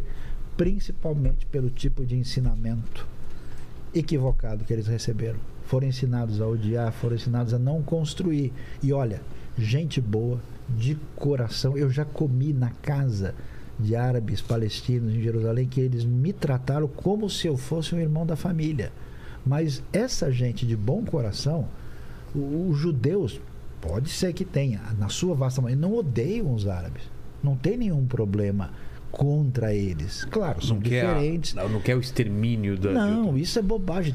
Sempre tem maluco para tudo. É claro. Né? Mas assim, não é essa a proposta. Claro, existe. Eu, eu tenho um amigo árabe, né, que é de Jerusalém, e eu falei para ele, amigo, vamos lá, vamos conversar aqui. Me explica o que, que acontece aqui. Ele falou: não tem conflito entre o judeu e árabe. Ah, não? Eu falei, não. Que conflito que tem? Entre quem não quer a paz com o outro que não quer a paz. A maioria dos Exatamente. judeus e dos É árabes o ódio. querem. O Por ódio exemplo, ensinado. a gente vai para Israel, aí o pessoal fala: nossa, o negócio lá é pesado. Não é. É seguro. Você tem o motorista árabe trabalhando com guia judeu. A gente vai ali na- no restaurante do Salim. A gente vai é, Salim, como é o é, no? Jacó. é. É, então, eu- é, exatamente. Eu acho engraçado, por exemplo, a gente até eu faço zoeira com o pessoal. A gente sai de Israel e entra na Palestina, vai em Jericó. Aí fala, pessoal, cuidado, hein? Nós estamos entrando em Jericó. E que aí? O que, que acontece aqui? Nós estamos aí entrando na Palestina. E aí? O que que, ó? que, ah, não tem nada. Não Mas que muda. Que tem? Não tem ninguém na fronteira, tá aberto. Passa quem quer. E olha, eu não devia dizer isso, mas vou dizer. Chega em Jericó, o cara que recebe a gente, recebe com a camisa do Corinthians. É mesmo? É o Alid, não? A turma do Ali. Aham, do. Aquele pessoal lá E que eles são tá- muito queridos, viu? E a melhor tâmara. Desculpe, Rabino. A melhor tâmara está na, na Palestina, está em Tá. Jericó. É, recebemos aqui. ah, Jericó, aquela, tá bom. Recebeu aquela ali aqui, não né? tem, não tem. A Então, única... assim, a galera É muito aqui bom. tempestade em copo d'água. A maior parte das pessoas são de boa. Exato. Eles não têm, assim. Teve dois convidados aqui da Palestina, trouxeram tâmaras pra gente, trouxeram. São muito Uau. gostosos. Eles são muito receptivos. Eles têm essa questão. E, e temos que lembrar o seguinte: eles têm ainda um aspecto daquele patriarcal lá da época de Abraão, de tratar bem a Hospitalidade. a hospitalidade. E esse pessoal que ele falou são palestinos lá, o Walid, o. Esqueci o nome do. É, é o Burak, que é o, o Einstein, que é o dono do. do- que até o nome dele, acho que se não me engano, é Burak, se eu não me Acho que engano. não é Burak, É, não, sobre, é. é alguma coisa parecida com isso. Ele parece o Einstein, sabe? É, e é. não sabe o que fazer. E você chega lá, eles começam a te colocar banana dentro do- do- do- da sacola pra você levar, aquela coisa toda. Eu queria pedir licença só para ler uma passagem da Bíblia que parece que foi escrito no jornal de ontem. Vocês falaram de Waze aí, da- das coisas de Israel. É. Um dos pontos, Vilela, que você vai ter a oportunidade de conhecer é o Negev, é o deserto. E você vai ver. Não vai falar que na Bíblia aqui. tem o Waze, né? É, não. Então Jesus ficou perdido Não, no quando os, deserto. arque... quando os arqueólogos não encontram nada, eles falam aqui que é wireless. Mas olha o que diz em Ezequiel capítulo 36. é, eu vou ler só alguns versos. Vou ler o verso 19. Tem uma profecia da restauração de Israel. Isso foi escrito por volta de é, 580, 590 a.C. aproximadamente. Ezequiel, Ezequiel. 593 a 593, né? 571. 571. E ele 22 fala assim: anos. Olha o que Deus fala assim: Eu dispersei o povo de Israel entre as nações e foram espalhados por outras terras. É interessante que a poesia hebraica ela não é por rima. Ela tem a métrica, mas a rima dela é, ela é, ela é mais um paralelismo de ideias. É como se eu falasse assim: a menina é bonita e inteligente, uma garota esperta e charmosa. Entendi. Eu falei a mesma coisa com palavras diferentes. E toda vez que você lê no texto hebraico algo em forma de prosa, tem a sua importância. Mas quando o profeta muda e começa a falar em poesia, a importância aumenta. No livro de Daniel, seu xará, toda vez que Daniel fala das coisas da terra, ele fala em prosa. Quando ele passa a falar do santuário celestial, das coisas do céu, ele fala em, em poesia. E aqui o, o Ezequiel está falando em poesia. Eu os dispersei entre as nações, foram espalhados entre outras terras. Aí ele fala o seguinte: quando chegaram às nações de onde foram, profanaram o meu santo nome, por isso eu puni Israel. Mas Deus fala: Eu vou trazer vocês de volta para sua terra. E quando Deus fala que ele vai trazer, ele fala o seguinte: Eu vou fazer desse deserto uma cidade. E ele coloca assim: Assim diz o Senhor: No dia em que eu purificar todas as suas iniquidades, então farei com que as cidades sejam habitadas, as ruínas sejam reconstruídas. A terra que estava abandonada será cultivada. Deixará de ser um lugar abandonado aos olhos de todos os que passam. Então se dirá: Esta terra abandonada ficou como o jardim do Éden. As cidades que estavam desertas, abandonadas e em ruínas estão fortificadas e habitadas. E é interessante que eu gosto muito de fazer isso aqui, Sayão, quando está ali no Negev, Daniel. Eu abro o livro de Ezequiel porque ele começa assim: Ó profeta, profetiza para os montes Seir. E Israel, na verdade, em termos geológicos, é um corredorzão. Você tem uma cadeia de montanhas aqui, uma cadeia de montanhas aqui, e aquela falha no meio aqui, que é um vale. Sei. Tá certo? Então, quando você está lá no deserto, você olha para um lado. dois lados. Olha para os dois lados. Se você estiver subindo para o norte, legal. à sua esquerda, você está vendo os montes Seir, que são a Jordânia. E à direita, você está vendo os montes de Judá. E aí o profeta fala: Vira agora o teu rosto para o Monte Seir e profetiza contra ele. Agora vira o teu rosto para cá e profetiza. E aí, a coisa que mais me admira são os brasileiros que ficam assim, gente, mas isso aqui é deserto? Porque você tem uma cidade como Eilat, que a cidade tem shopping center, Ué? tem hotel cinco estrelas, tem tudo lá, é no meio do deserto. É a Miami Você vai subindo, tem aeroporto, deserto. Ele fala, cidades que eram desabitadas, as pessoas falam, parece um jardim do Éden. E você vê a plantação que tem ali, Isaías 35, o deserto florescerá. florescerá. Você vê a, a- a plantação que eles têm, por exemplo, de tamareiras, é, de, de, é, cebola. E, e o tomate cereja foi invenção israelense. Ah, é? Sim. O gotejamento, São 12 prêmios Nobel. tudo, nesse tudo foi ali 70 pertinho. No, no- Tem no- no- abacate delicioso. Abacate, é, chocolate, eles têm vacas ali, vaca, tem o, o Yod, Yod Vetá. Yod Fatah? Yod Vatá. Yod Vatá. Vatá. É, é- é um, um kibbutz. kibutz. Só voltado Aí até, talvez é Um bom você explicar o que, que é kibutz. Quer mais uma? Não, Tá bom, depois. É, até ele é até bom, o, o Saião e Daniel, não sei qual de vocês, muita gente às vezes não sabe o que que é kibutz e fala muito kibutz. É verdade. Talvez, o, o, Vilela, eu ia pedir a um deles aqui para explicar o que, que é o kibutz. Aliás, seria bom é, a gente é, então entender essa mentalidade, né? Porque o kibbutz é uma das marcas daquilo que a gente vê na cultura bíblica que está enraizada na maneira de viver de um judeu, é, que é o valor inestimável da comunidade, né? Até uma É. criança judia, ela cresce cantando Zenermad Zenaim Imosim Dvarim Beyachad Mishehu Acher. É lindo, é maravilhoso quando a gente faz alguma coisa junto com outra pessoa.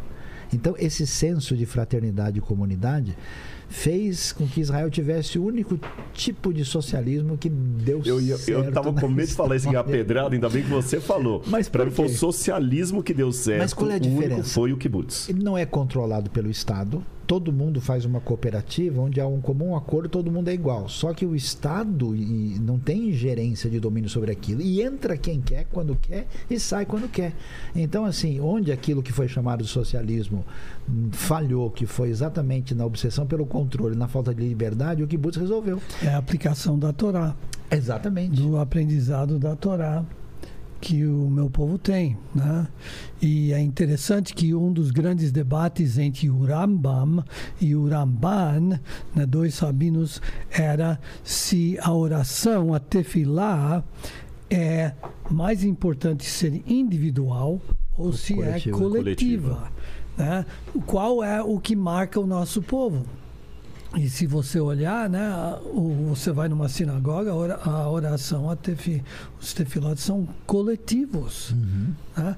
Então, isso tudo junta com, com o que o Saião está falando. Né? Eu estou aqui com vocês dois que são ah, muito mais conhecedores do que eu. Não, de jeito nenhum, eu tenho Mas certeza que não. eu, Depende eu, de quê, eu né? É, queria depende de quê? Futebol não sou. eu queria só ah, voltar só rapidinho para três coisas. Né? Um, número um, ah, falamos sobre ah, né, quem matou Jesus, né?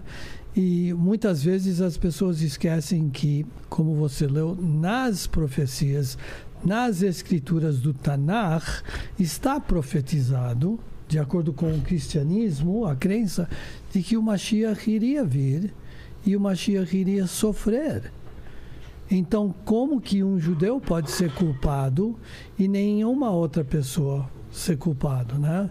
E aí, segundo, ah, eu entendo né, o desrespeito quando falam Yeshua, ah, mas como minha família, né, meus, meus antepassados na Hungria e na Belarus foram levados da sua cidade e foram colocados em campos de extermínio e, e tiveram um soldado que tinha uma cruz pendurado na cintura em algum lugar falar você vai morrer porque você matou Jesus.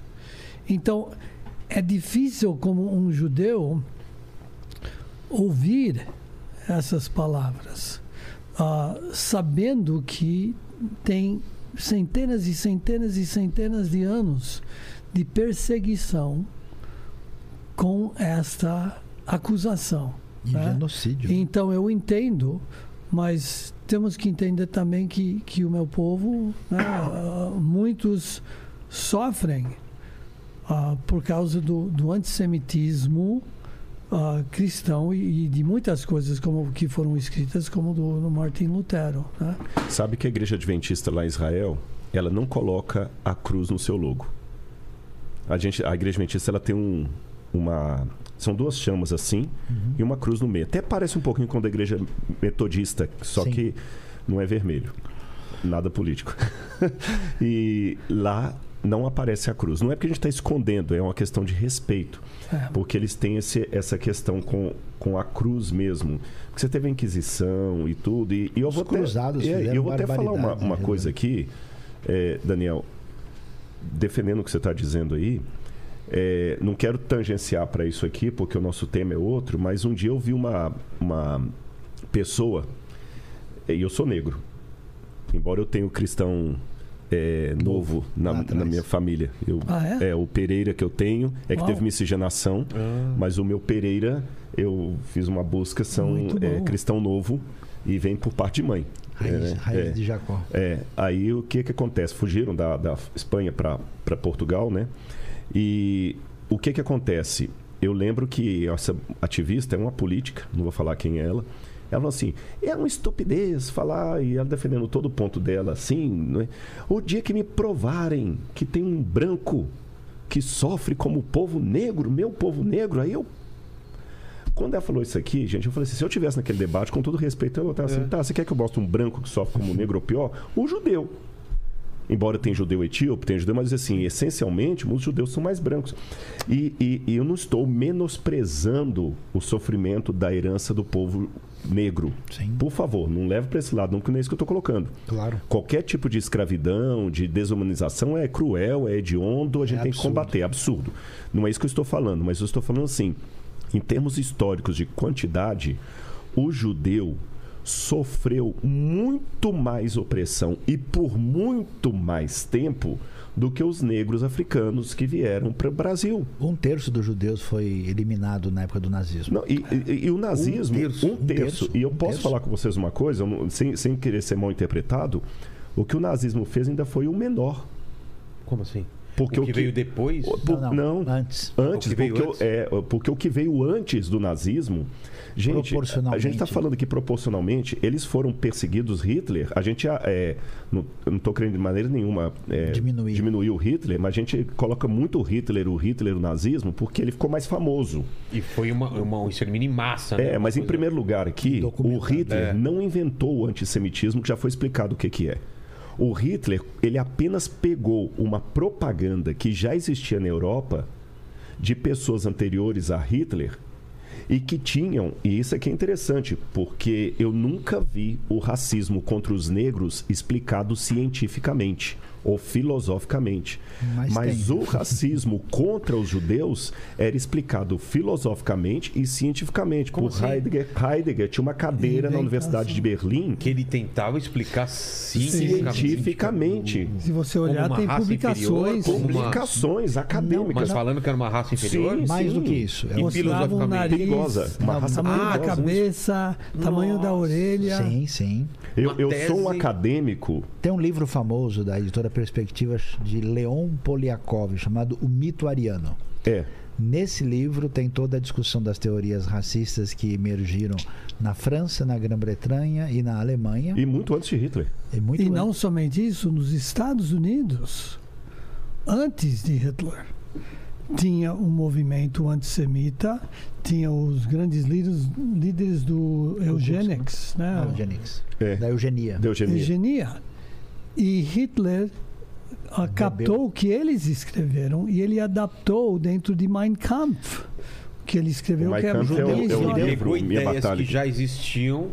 Intelectuais. Intelectuais. Por isso que eu sou um acadêmico que não sou iludido com a academia. O judeu não era visto como inferior, ele era visto como um elemento perverso e mau. Ah, entendi. Então é o praga seguinte, a o- ser- o, ariano, supostamente, que seria o, O germânico superior, e é, tal, o- o- ele era o bondoso altruísta que construiu o mundo. E o judeu é uma praga que é corrosiva e destruidora, então não é como o africano, por exemplo, o negro tinha que ser escravizado.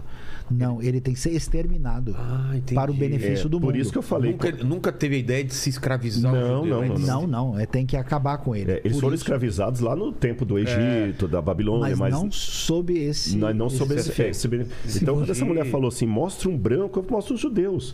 E antes disso, o Wagner, o grande Wagner, que compunha, o- Wagner, o Richard Wagner, antissemita. extremamente antissemita, o Nietzsche, tem declarações de É. Nietzsche antissemita. Então, o Hitler foi um demônio, não nego isso. Mas o É. ele, Hitler... Ele estava na fila. Ele estava na fila. Não vamos condenar só o Hitler, não. Tinha Caramba, toda então uma argumentação. antes. Ele intelectual. construiu em cima. Ele construiu em cima. E aí o que mais me chama atenção, por isso que eu fiquei assim, quando essa mulher falou isso, que eu vi o, o podcast ela falando isso, falei, gente, como é que uma pessoa fala uma asneira dessa e ainda fala que está defendendo o povo negro, porque eu também tenho a pele negra, eu sei o que, que é, e fala bobagem. E os judeus, agora a diferença é que os judeus não têm vitimismo. Apesar de tudo isso que eles passaram, e repito, a gente pensa muito em Hitler, mas antes dele já havia toda uma construção. Eles foram expulsos de todos os lugares que eles iam. Eles foram expulsos da Espanha, foram expulsos de Portugal, foram expulsos do Brasil. Aí, quando foram expulsos do Brasil, eles chegaram nos Estados Unidos. Sabe o que, que eles fizeram? Fundaram Nova York. Aí, eu que sou negro, eu fico pensando assim: é, eles não estão na porta de universidade pedindo vaga, cota de vaga. Por isso que eu falei que é um assunto meio polêmico, mas É, eu, eu quero entrar nele aqui. Ele- o judeu não fica na porta da USP pedindo vaga para ele e nem fica clamando para o mundo. É, é, para indenizá-los do, do- do que os ancestrais passaram, eles estão construindo o país deles. Mas aí é que é um negócio interessante. Estava falando do kibbutz. E kibbutz, o que tem? Você tem uma, uma mentalidade que não tem fatalismo. As coisas são assim porque elas têm que ser. Pau que nasce torto, morre torto. Não tem tempo ruim. Agora, domingo, é Rosh Hashanah. Começa o ano novo.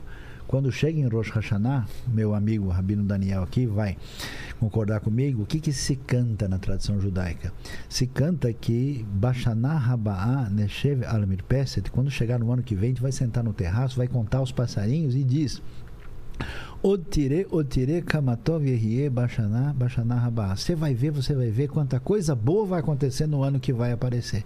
Quer dizer, só tem tempo bom. Existe uma mentalidade otimista de Vai melhorar, construção, de vai melhorar. Não tem esse negócio, desculpa, depressivo de uma tradição que é sem esperança.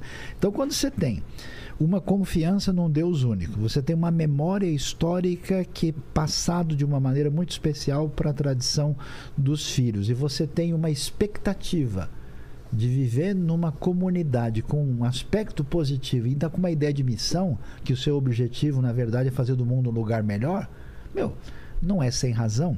90% da produção científica que a gente tem nos últimos 100 anos vem da tradição protestante judaica. Prêmio Nobel, os judeus não são nada, são 0,02 do mundo. É 20%. Por quê? Porque a mentalidade que bebe disso aqui, ó, da palavra divina, bem entendida, ela produz sociedade, civilização, família, bem-estar, progresso, liberdade. E disso a gente não pode abrir mão. Aliás, a galera, Vilena, vai para Israel com a gente, não só para visitar o passado, mas para visitar o futuro. De volta para o futuro. Nossa. Aí sim. Por quê? Porque lá você tá meu, do- diante do cara que é beduíno, que está ali no deserto vivendo do jeito que o Abraão vivia, e ali do lado você tem um centro de tecnologia lá na, na Technion, que é o MIT israelense. Então você tem a realidade de convivência. Eu posso dar uma palhinha aqui que a gente Claro, vai. claro. Ó, a gente vai. Ó, pessoal, é o seguinte. Nós estamos aqui com as malas prontas. Não sei se eu levo o Vilera daqui para o aeroporto direto. Não, não, não, calma, espera calma. um pouquinho. tem, tem né? que fazer algumas coisas. Na aí. Tem verdade, que comer nós. mais pizza primeiro. É mais verdade, pizza, é verdade. Tem a pizza, esqueci disso, desculpa, Exato. né? Não, é Nós bom, com, no fim. é, é bom ir com fome para comer falafel. É verdade. No Fim de setembro, pessoal viaja é fim de janeiro. Então, na verdade, nós temos aí somente quatro meses. E a Caramba, tá companhia perto, aérea, ela pede pra gente fechar. Então, assim, já tem bastante gente inscrita. Você não pode dar mole. A gente vai. né, passar pela Suíça, lembra do chocolate que você ficou me Exato, devendo? é. A gente vai chegar em Tel Aviv. Eu tô vindo aqui Tel pela Aviv- quarta vez, eu não ganhei negócio de chocolate, É. Não, não. veja. Isso é antissemitismo. A gente vai visitar Cesareia Marítima, que é a Cesareia onde Paulo foi preso, é a Cesareia de Cornélia, é uma das vistas mais bonitas, assim, na beira do Mediterrâneo, um dos lugares espetaculares. Você vai ver um teatro romano, um hipódromo para ver como é que era a Fórmula 1 dos tempos antigos. Não sei se a gente vai ter lá alguma possibilidade de o Hamilton tá pra- acho que não vai estar É. né? aí a gente vai para Galiléia vamos visitar o Monte Carmelo vamos ver a Nazaré do tempo de Jesus ter uma aula ao vivo com judeus e árabes juntos Nazaré Village. né? em Nazaré Village. A gente vai ver a Igreja da Anunciação. E aliás, é o seguinte, a nossa viagem ela não tem cor confessional. A gente está aqui como pensadores e como teólogo, Tá Falando que arqueólogo. não, não vai estar é, é, Não, não. relacionado a uma religião. Não tá, não Você tá. não precisa ser São Paulino para É, ir como ele. é, Entendi. exato. Você pode continuar corintiano. Ó, mas peraí, a Bíblia fala ser de Santos. né, tá misturando. Eu não quero falar muito nesse assunto porque tá meio complicado pro meu lado ultimamente. Mas o lance é o seguinte: a pessoa. ah, Eu, eu já, já tive gente que totalmente ateísta que foi pra gente. E olha, para quem é ateu, para quem não tem religião, Israel ainda assim é um lugar fascinante. Por tudo aquilo que você tem de história, de aprendizado. Então, assim, não tem uma cor religiosa e nem é uma viagem marcada por rituais. É uma viagem de estudo, de aprendizado, ela não é uma viagem confessional, não é uma viagem adventista, não é uma viagem batista, não é uma viagem eh, judaica do Beit Chabad ou qualquer coisa do tipo, né? A gente vai passear de barco no Mar da Galileia, a gente vai visitar o lugar da multiplicação dos pães, o lugar eh, que está ligado com a restauração de Pedro. Vamos ver sinagoga de Cafarnaum. Vamos ver a cidade de Maria Madalena. Vamos- Inclusive com a segunda sinagoga, Sinagoga do tempo de Jesus coberta agora, agora, agora, agora, agora. Recente? Recente. Sim, acabou. Um Na- lá é ano, todo tá fazendo um ano. descoberto? O cara, Ah, os caras cavaram em algum lugar? É, Pronto. Ali cada enxadada é um achado. É doideira. Duas sinagogas do tempo de Jesus. Deve ser muito louco quem mora lá e, e vai ter que fazer algum serviço Ah, no- cara no- é- na terra e de repente Mas encontra. um- acontece, isso Mas é muito direto, comum lá. uma menina de 9 anos de idade achou uma peça egípcia de 3 mil anos lá. Olha só. É coisa de louco. É, e a semana passada acharam uma caverna onde De tinham todas as 3.300 coisas do anos. Ramsés. Exatamente, do Ramsés. Do, A do semana Egito, passada. Século 13. Olha só. Aí, Monte das Bem-aventuranças, nós vamos visitar o Rio Jordão, passear pelo Vale do Jordão, vamos a Jericó, vamos visitar o deserto. Eu quero ver o Vilela boiando no Mar Morto. Eu, eu, não consigo boiar em nenhum lugar. Ah, meu mas lá você vai. dessa vez você não, consegue. não consigo. Minha Mas- perna, ela não, desce. Não, Não vai lá descer. não desce. Mas como Lá não não desce? desce. Porque Você você vai vai ver. É Tem, doideira. tem, tem não uma coisa que me Não. levanta lá. tem, tem, Muito sal. tem. E Muito ao sal. sal, tá, tá. É, exatamente, né? Ah, a gente vai visitar Massada, que é uma experiência tremenda. Vamos ver o lugar dos manuscritos do Mar Morto. Aliás, ó, aqui, aqui, tá até um Onde é pouquinho. o local do no manuscrito? É do no Mar Morto? deserto. É, ali, mas é uma- são cavernas? é nas cavernas. Mas a Ah. gente vê as cavernas e vê o, o- a parte que eles prepararam lá Sei. para mostrar tudo. Aqui tem um pouquinho né, do que, que são esses manuscritos aí, que são os manuscritos mais importantes da Bíblia que a gente vai poder visitar. A gente vai chegar em Jerusalém, vamos subir lá para ver o Domo da Rocha de perto, daqui. Nós vamos ver a cidade velha, o bairro judaico, a sinagoga mais famosa ali do bairro judaico, que é a sinagoga Urvá, a menorá de ouro, passar também por um muro da época do primeiro tempo, da época do rei Ezequias, e o bairro armênio, cenáculo, a porta do Saião, quer dizer, a porta de Sião. Porta do Saião. Porta do Saião. Já, É. já nomeou dele, já. Aliás, eu estava pensando em fundar uma nova religião, não sei se você Qual? quer vir comigo, a Ah, é. Igreja do Monte Saião. Igreja do Monte. O que você acha? De repente boa, eu devo. Boa, boa. Então vamos lá. Isso vai ser uma aceita. Aceita cheque. Mas se a pessoa. Aceita cartão. Vamos no Museu do Holocausto, vamos ver a maquete de Jerusalém, o Museu de Israel, onde estão guardados os manuscritos do Mar Morto, a cidade de Davi, que ele mencionou, o Rodrigo vai ali estar com a gente, túnel de Ezequias, tanque de Siloé, ah, os lugares que é assim. tanque de Siloé? Tanque de Siloé, onde foi curado aquele eh, rapaz que era cego de nascença. Tá. Relatado em João capítulo 9, que fica lá se, embaixo. se a gente, se tiver aberto e a gente Vamos sair do tanque de Siloé, sabe o que como você acho que nem você conhece esse lugar. lá Um do- lugar de crucifixão encontrado ali na Rota dos Peregrinos. Sério? Na subida ali. Pela, pela- opa, aí não. Então Sei E vamos lá. lá. Almeron, que aquilo o amigo lá- meu que salvou. Se eu conseguir agora com o pessoal, a gente abriu lá. E com arqueólogo é bom que você Cê- consegue. é. Eu vou mostrar até pro Saião, acho que vai ser inédito. Um lugar de Chucron? crucifixão. Não, não, Chucron não, é Almeron. Ah, tá. E Almeron. É, é, ali na Rota dos Peregrinos, lá em cima, mas eu não vou falar mais nada não, porque eu vou ter o privilégio Tá. De mostrar até pro Saião, vai ser novidade esse Tá lugar. Que beleza, hein? Porque tá agora, tá recente isso. Ó, o Davidson Center, que é esse lugar que tem várias coisas arqueológicas da época de Jesus, da destruição do templo, o Muro das Lamentações.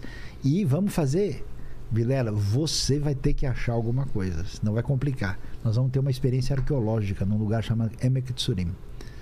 A gente vai lá pegar aquilo que foi encontrado nas ruínas junto ao espaço do templo, lá onde tinha essa plataforma aí. Aqui, ó.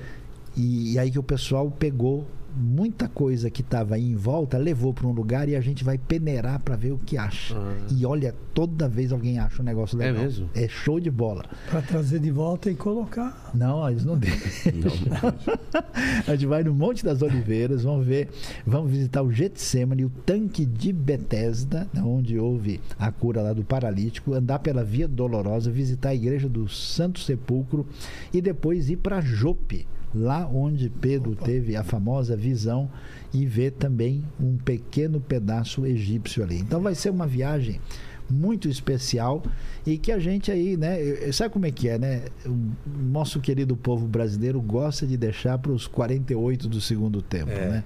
Então, a galera, se você tá ligado no movimento, não perca tempo, porque é oportunidade. O pessoal vai colocar os links aí, o Lene, para o pessoal que quiser já entrar. Inclusive, eu quero fazer também mais uma divulgação na- aqui, no ó. chat também, depois na. Se tiver interesse, um material que a gente desenvolveu aí, que explica bastante do pensamento bíblico dos profetas de Israel, o problema do mal no Antigo Testamento, um trabalho que eu desenvolvi quando escrevi na própria ah, meu curso na Universidade de São Paulo e Oi, um outro Paquito.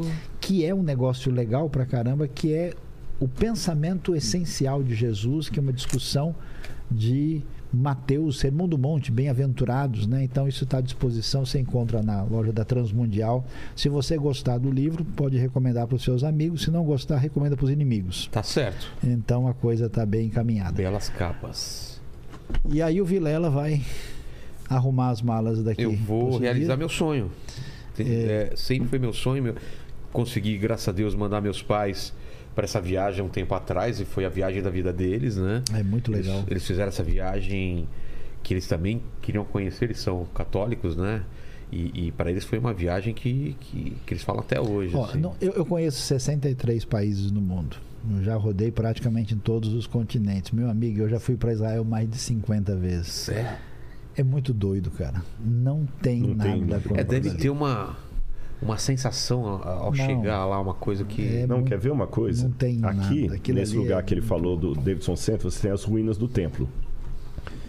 E aqui, é, bom, essa foto aqui não vai mostrar, mas ah, mostra aqui, ó, do lado de cá. Não sei se o pessoal consegue pegar ali Dá na ver? câmera. Eu afastar um pouquinho aqui, ó. Aqui assim, ó.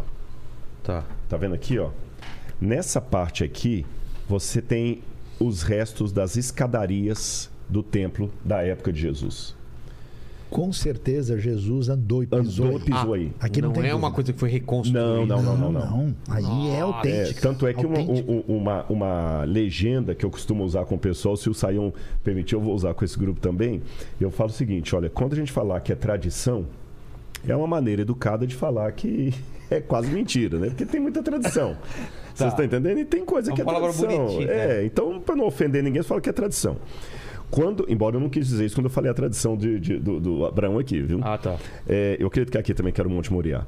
Quando eu falar que é possibilidade, é como se eu falasse assim: olha, Jesus esteve nessa região. Pode ter sido 2 quilômetros para lá, 500 metros para cima, nessa região. Possibilidade. Quando eu falar X, é aquele X do, da- do tesouro ali. É a marca. A chance arqueológica é de 95% para cima. É 110%. É. E tem muitos X. Ah, sim. Ah, é? Muitos Claro, X, claro. muitos. E um deles é esse. Nossa. E essa escadaria que o Saiu falou, com certeza subiu ali.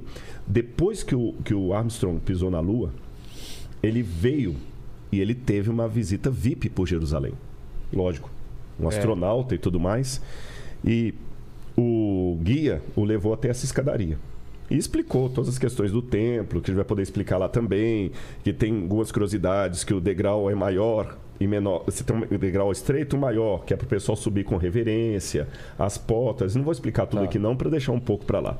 Mas depois que ele sentou assim, ele ouviu toda a explicação e ficou meio perdido no templo. O guia até... Mais alguma coisa que eu quero saber? Não, só estou pensando aqui. Deixa eu fazer uma pergunta para você, só tenho uma pergunta. Qual a chance matemática de Jesus de Nazaré ter subido por essas escadarias que eu estou sentado aqui? O guia falou: 100%. Ele começou a chorar e falou assim: Eu estou mais emocionado em pisar aqui do, que, eu fiquei Lua. quando eu pisei na lua. Nossa. Ai, com certeza. Eu tenho, eu tenho uma Não, eu não consigo imaginar isso. Eu tenho a é, história de tá uma pessoa que desse. viajou uma vez e é o sonho da vida da pessoa era conhecer Paris. E quando a gente foi, parou em Paris, passou um dia, mas na volta ela ia ficar alguns dias em Paris. Quando ela estava saindo de Jerusalém, no fim da viagem, ela falou: Graças a Deus eu cancelei a minha estadia em Paris. Porque o que, que eu vou fazer lá agora? Depois, que eu né? vi isso aqui. Ela ficou tão atingida, porque de fato é uma experiência do ponto de vista natural. A terra de Israel é extraordinária. Ao mesmo tempo que você tem estação de esqui no Monte Hermon, onde a temperatura está negativa, está menos 5, menos 8, você viaja uma hora e meia, duas horas, chega no Mar Morto, está 25 graus. É muito louco. Em Jerusalém está uma chuva fortíssima. Você chega a 40 quilômetros em Jericó, está seco. Não tem nada. É uma secura. ina- Então, quer dizer, é o mundo todo no mesmo lugar. Parece que todas as paisagens do planeta você encontra ali, num microcosmo muito limitado.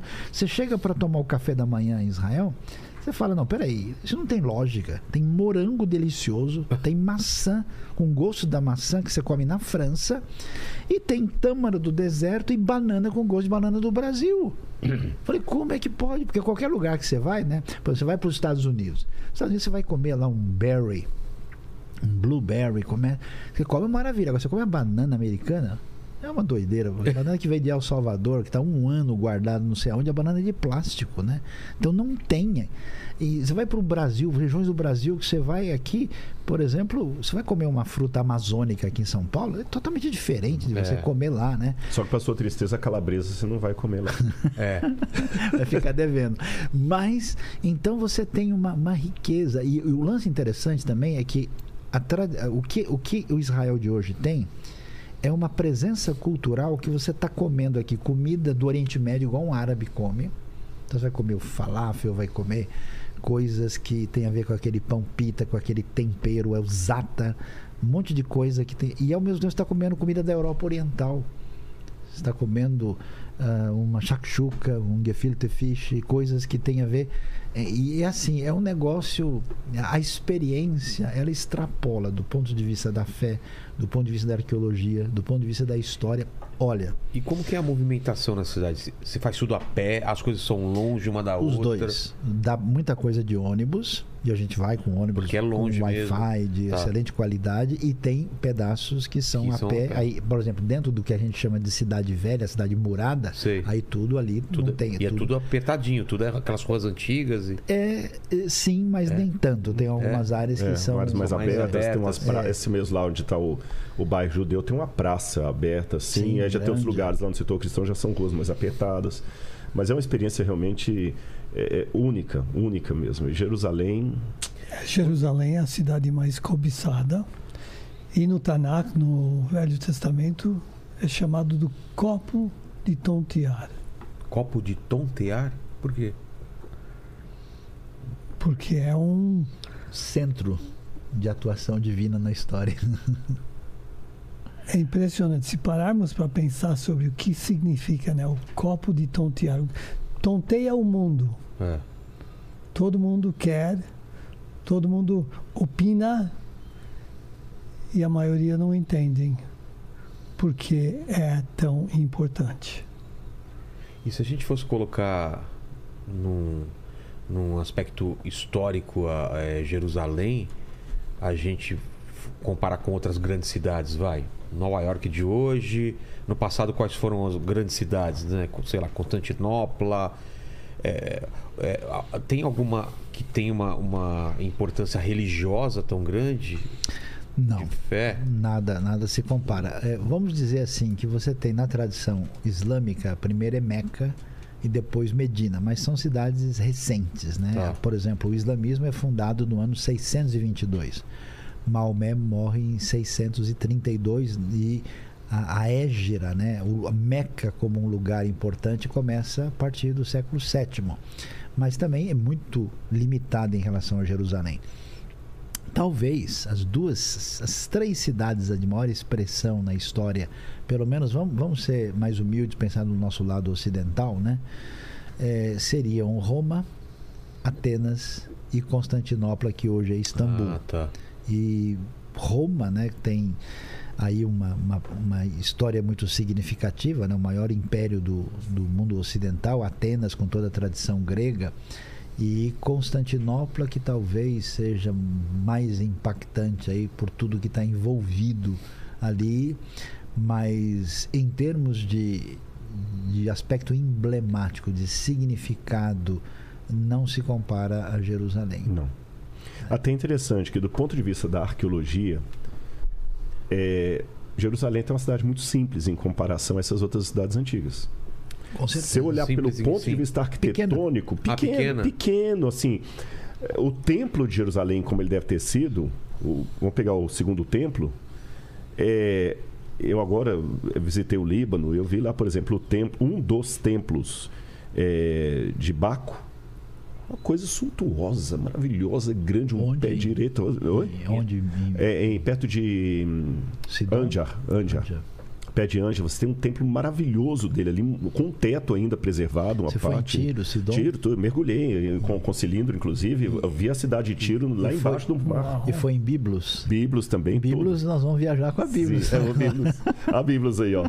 Mas eu, mas eu mergulhei, inclusive, em Tiro e tive o privilégio, um parêntese rápido para voltar para essa questão aqui, porque tem uma profecia na Bíblia que eles conhecem que os, os cidadãos e o rei de Tiro se juntou com Nabucodonosor para destruir Jerusalém, apoiou Nabucodonosor, falou bem feito. Então Deus pegou o profeta Ezequiel, o mesmo que profetizou aos montes, né, que Jerusalém, que Israel seria reabitada, e falou assim: profetiza contra Tiro. E Tiro, sim, era uma fortaleza inexpugnável, era um porto fenício ali de grande proporção.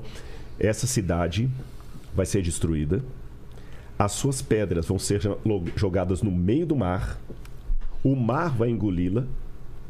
E as suas pedras vão virar uma rocha lisa e enxugadouro de redes de pescador. Eu tive o privilégio de, com cilindro, mergulhei 5 ou 6 metros ali em tiro, vi as ruínas da, da, da cidade debaixo d'água, como a profecia falou, e quando eu voltei para o barco, eu fui almoçar. Quando eu olhei assim, o restaurante era em frente a uma vila de pescadores. E arqueólogo, a gente sai andando pelo chão e reconhecendo coisas, né? Eu vi capitéis é, de tiro, assim, e redes de pescador em cima dos capitéis de tiro. Apoiadas. Isso agora, 15 Que dias. coisa, hein? Que Impressionante. coisa. Eu vi há 15 dias.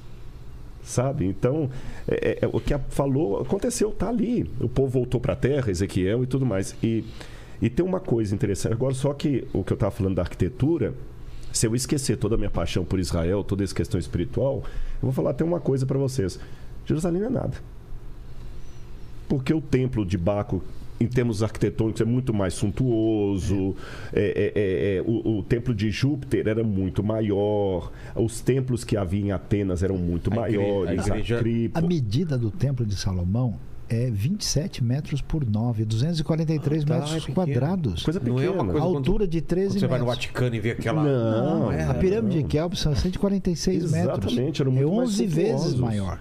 Então, assim, realmente é uma coisa de doido. Um povo tão limitado num espaço tão pequeno e até vou dizer desprezível do ponto de vista do clima, do ambiente, as terras do Líbano e da Síria. O Líbano bem- é muito mais fértil. Claro, como dizia Namã, isso aí, isso aqui é rio por acaso? Desde quando o Rio Jordão é falando do rio Rio que se Jordão. apresente? Porque era um. Barrento, Barrento. então- Tem tanto rio melhor lá na E Síria. esses, e esses judeus, esses primeiros hebreus, eles não são nada diante da civilização da Mesopotâmia, ah, do Egito Antigo. São um pessoal que, tá, que vive cuidando de ovelha. É, agora, E- tem- agora o, o bonito, o, o paradoxal disso, Saião, sabe o que, que é?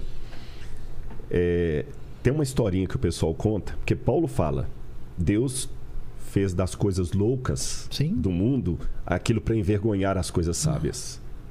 Que a própria história de Jesus também é uma história louca. Ah, sim. Morreu crucificado. Não tem lógica. Mas olha, tem uma historinha que eles contam que é uma mais uma anedota judaica que diz que Hashem, que é como os judeus se referem ao Todo-Poderoso, para não pronunciar o nome de Deus em vão, Hashem, Deus, reuniu os povos do mundo e falou assim: se eu escolher vocês para serem meu povo, o que, que vocês vão fazer por mim? Aí vieram os gregos e falaram: Senhor, nós somos um povo de filosofia. Vamos colocar tratados filosóficos cada vez mais complexos. Vamos reunir todos os filósofos de Atenas para escrever tratados cada vez mais complexos sobre a sua grandeza. E vocês, romanos? Ah, se o Senhor nos escolher, nós somos exímios construtores. Vamos fazer estradas em seu nome, vamos fazer monumentos, praças. E cada povo ia falando: se o Senhor nos escolher, vamos fazer isso. Aí depois que passou todo mundo, tinha um grupinho de judeu tímido lá no fundo, assim, olhando meio para baixo, meio sem circunstância. Aí Deus, e vocês aí, judeus? Se eu escolher vocês para ser meu povo, o que, que vocês vão fazer por mim? Ó, a gente não tem a grandeza do, arquitetônica deles, nem a filosofia deles, nem o dinheiro deles, mas tem uma coisa que judeu sabe fazer muito bem: a gente conta história. Se o senhor nos escolher, a gente vai contar para todo mundo que o senhor é. E não deu outro, o Messias nasceu judeu. Aí me chama a atenção dessa anedota para um fato bíblico, que todos esses lugares que o Saião mencionou aqui, que eu mencionei, que a gente podia mencionar outros ainda, Daniel, o Vaticano, por exemplo, o templo da fé Bahá'í que está lá bonito, lá Haifa. em Haifa, ou mesmo o Taj Mahal, ou qualquer coisa assim das grandezas das religiões, muita gente vai lá para tirar foto. É. Porque acha interessante. Vou visitar o Taj Mahal, vou visitar algum templo budista lá no, no, no, no Tibete. Camboja. Ou, quando muito, um místico que quer fazer o caminho de Santiago de Compostela, mas um místico, mas não passa disso. Agora, Jerusalém não.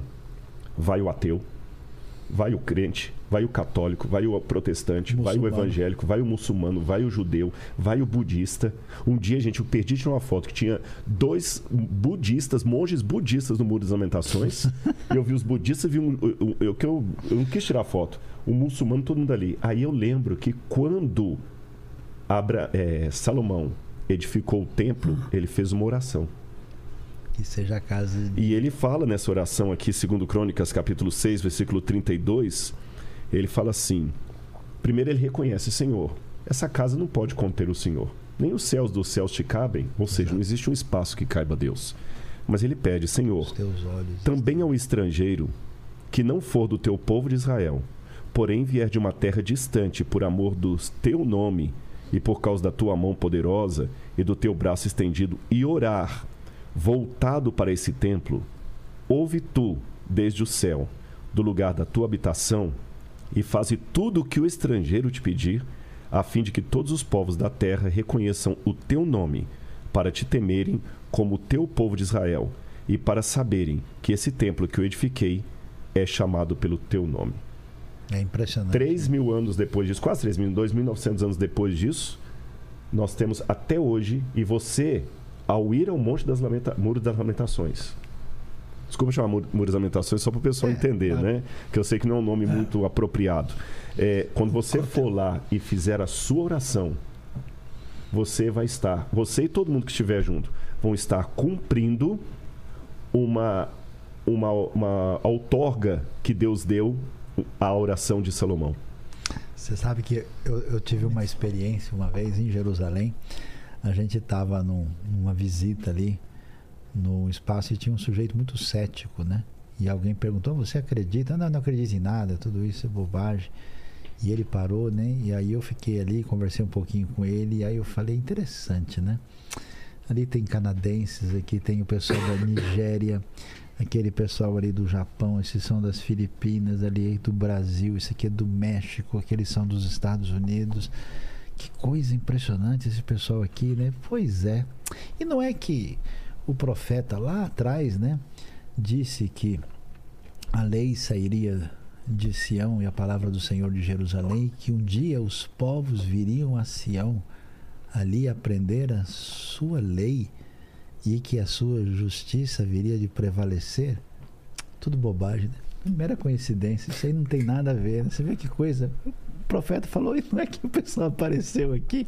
Imagina, o cara levou um susto assim, ele parou e falou: realmente, 2.700 anos atrás foi dito isso, e agora você. Eu encontrei gente das Ilhas Samoa, da Polinésia, e em Jerusalém, visitando até de Tonga. Capital Não, de Tanga, né? De Tonga. Né? De Tanga foi no Mar Morto. de Tonga, cuja capital é Nuku'alofa, né? Então, é impressionante a gente ver um negócio inacreditável, né? E olha, impressionante que você vê lá. Uma das experiências mais impressionantes que eu tive em Jerusalém foi estar com um grupo que eu levei, muitos uh, chineses nascidos no Brasil, um grupo oriental daqui, e quando a gente chegou lá, o indivíduo vira para mim e diz: Olha, Saião, tem um pessoal aqui da China comunista. A gente encontrou com ele, conversamos em mandarim, e uma das pessoas dele lá está querendo ir no nosso estudo hoje à noite. E eu posso fazer a tradução, só que tem um detalhe: a pessoa que veio, ela ficou tão impactada que ela quer ser batizada. Nossa. Tem como batizar essa pessoa? Veio do interior da China e numa visita pensou. então, assim, é muito doido o que a gente vê lá, essa experiência de lembrar da. Agora, É. já que vocês estão com a Bíblia aberta, depois eu queria aproveitar, Rabin, só. Porque você Só- tem aqui os dois, duas vezes para comparar. É, eu- eu- a gente pode fazer isso. Só queria saber, a, a Via Crucis, ela, ela não é, não dá pra saber onde aconteceu, né? Lá, Tradição. aí é tradição. É, não é tão sem sentido. O problema é o seguinte, a gente vai ver lá, né, Rodrigo? Você tem Jerusalém, Jerusalém é, é o, o- o nosso grande pavê aqui, tem uma camada né, cima da outra, é. Então, o lugar exatamente onde era a época romana é lá embaixo, tá 4, 5 metros para baixo. Entendi. O que você tem hoje é uma calçada posterior, na sua maioria.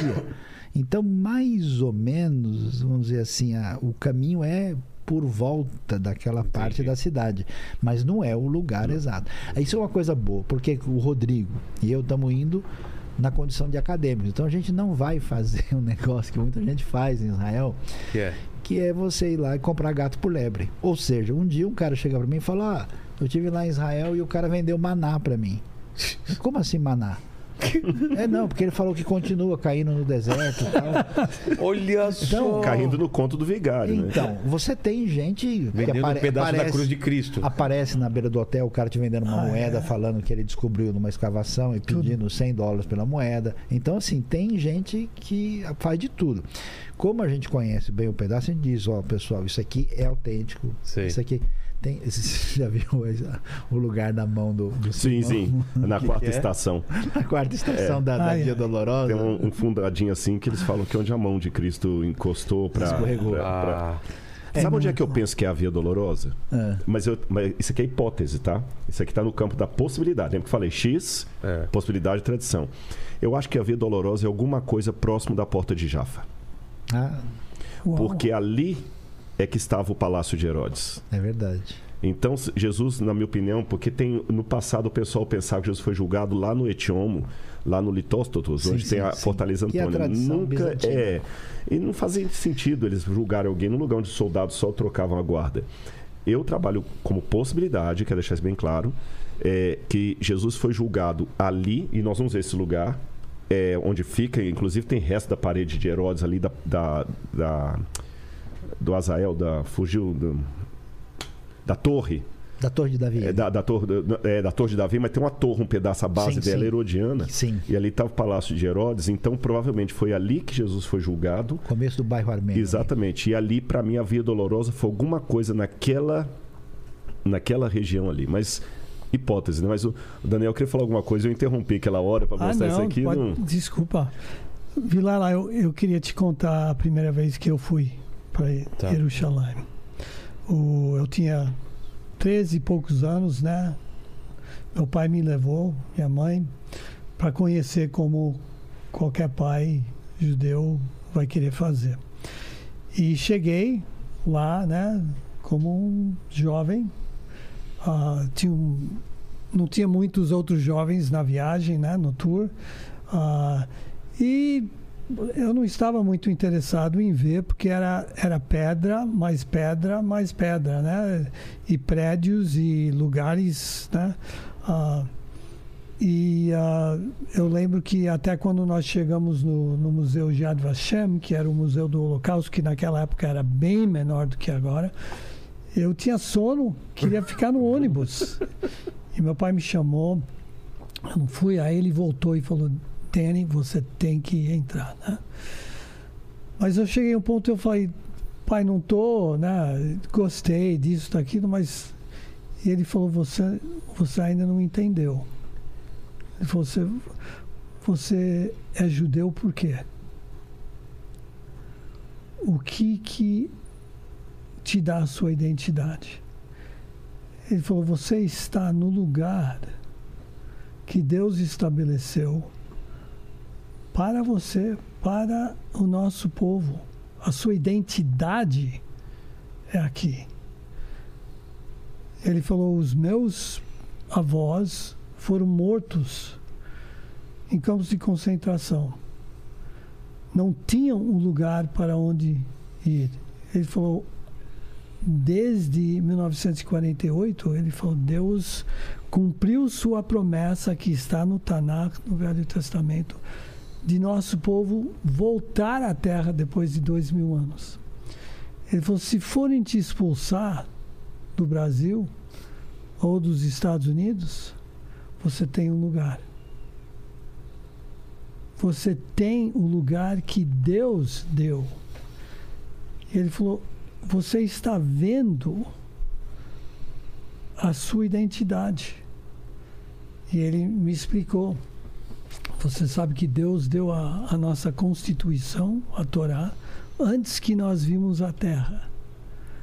Nenhum outro país pode dizer isso. Uhum. Ele falou: nós entramos sabendo o nosso propósito, quem Deus é, por que, que estamos aqui, entramos na terra sabendo. Ele falou: Eu acho que assim você vai começar a entender por que, que eu te trouxe para cá. E com isso, eu quero falar com os meus primos, os palestinos que realmente são árabes, que o judeu quer viver em paz. E nós vamos ter paz o dia que nós tivermos o, o mesmo respeito que damos a você, de que o judeu existe, Am Israel Rai. Israel existe. Reconheça que nós existimos. Reconheça o nosso direito na terra. E vamos viver em paz. Mesmo porque é interessante que também tem uma bênção de Hashem para os descendentes de Ismael. Com certeza. Que ele também era descendente de Abraão e também tem uma bênção sobre ele. E é interessante que na Tanakh, como ele fala que é o Antigo Testamento, a gente cita. Gênesis 16, Gênesis Exatamente, 20. tem vários ali. Quando José vai ser jogado pelos irmãos judeus, né? não judeus porque ele tem Judá, Hebreus. os hebreus, os irmãos hebreus, quando ele cai ali no, no buraco, quem salva José é uma Midianitas. Ismaelita. Ismaelitas e E midianitas, midianitas. É. ismaelitas primeiro, Oh. Ismael. Então existe também uma, uma, uma promessa para Ismael. Se cada um entender, temos um pai em comum e uma promessa, e aquela questão, o pai deu um, uma BMW para um e deu Porsche para o outro.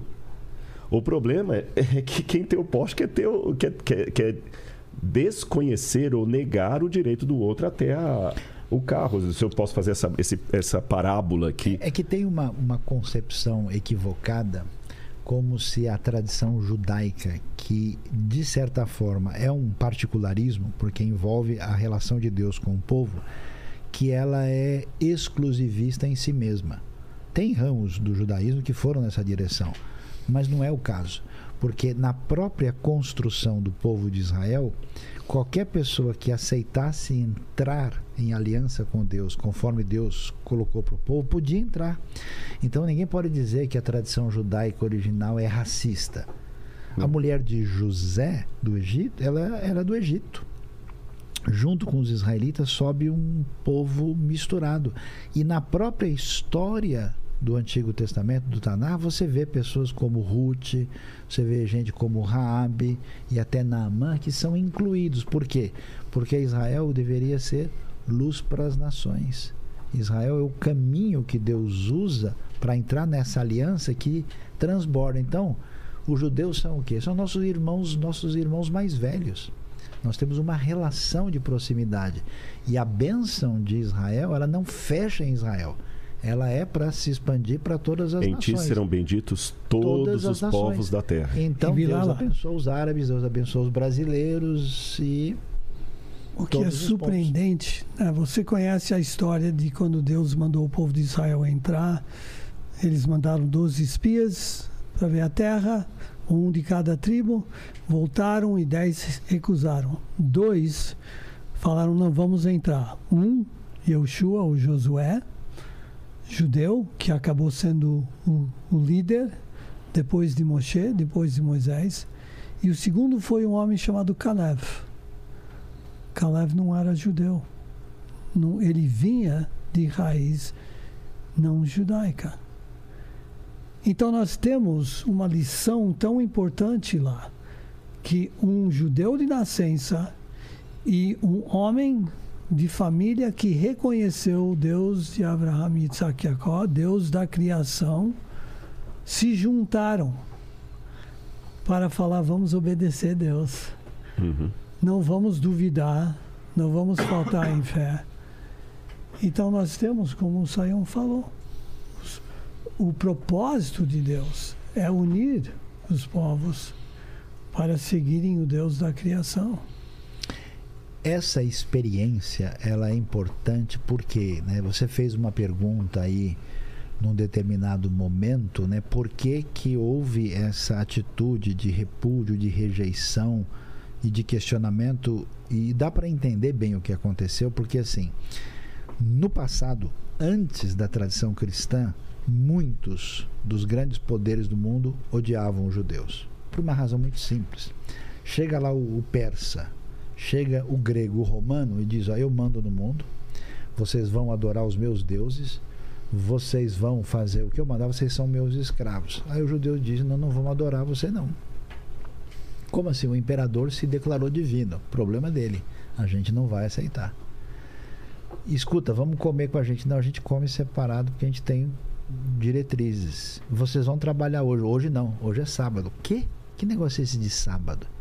Vocês são escravos. Quem manda no mundo é a gente. O judeu diz: não, não é. Quem manda é o eterno. Aí os caras chegam e falam: o que, que esses caras acham que eles são? Por que, que todo mundo quer namorar um, um- toda mulher do mundo antigo quer namorar um soldado romano e a mulher judia nem olha na cara dele? Esses caras são muito metidos, e eles são loucos. Eles têm um templo enorme e não tem nada lá dentro, não tem nenhuma estátua. Esse pessoal é xarope da cabeça. Então, esse antissemitismo era já forte. Começa na própria Bíblia, na famosa história de Esther. Né? Quando, no período persa ali, quase que os judeus são exterminados. Uhum. Então, eles são rejeitados desde o início. Quando o que acontece na tradição europeia vem a mensagem cristã originalmente fundamentada nessa cabeça, nessa mentalidade, nessa cultura hebraica, chega aqui, ela passa por um processo de latinização e helenização. Aí surge aquilo que eu chamo de ciúmes de Jerusalém. Não, Jerusalém não. Jerusalém não, é Atenas. Jerusalém não, Constantinopla. Nós somos a- Alexandria. Alexandria, nós somos a última bolacha do pacote. A gente é que tem. Então, nesse processo, qual que é o problema? Não tem como mudar. A Bíblia está aqui. Seu vasto conteúdo maior está em hebraico e um pouco em aramaico. Tem o Novo Testamento em grego, mas a cabeça por trás ela é hebraica. Se você não entender o, a base de pensamento, o fundamento dessa estrutura hebraica, você nunca vai entender a Bíblia direito. E qual é a vantagem da gente fazer essa viagem? Eu não faço essa viagem por turismo, nem porque eu quero ver um negócio. Aliás, eu e o Rodrigo já vimos bastante. Mas porque a pessoa chega e fala: Ah, agora eu entendi. Puxa, então é assim. Ah, agora. Então isso está ligado com isso. Então quer dizer. E o a pessoa que fala, desculpa interromper, pastor Sim, de líder. 30 anos, É. leigo, adolescente, idoso, esse, ah, então é por isso. A gente vê em É. todos os níveis culturais e faixa etária. Caiu Só- uma ficha. Sim, você visita as verdadeiras raízes da fé. Porque assim, o que acontece, na minha opinião, é que você transplantou a planta por um solo artificial que não tem nada a ver com o original.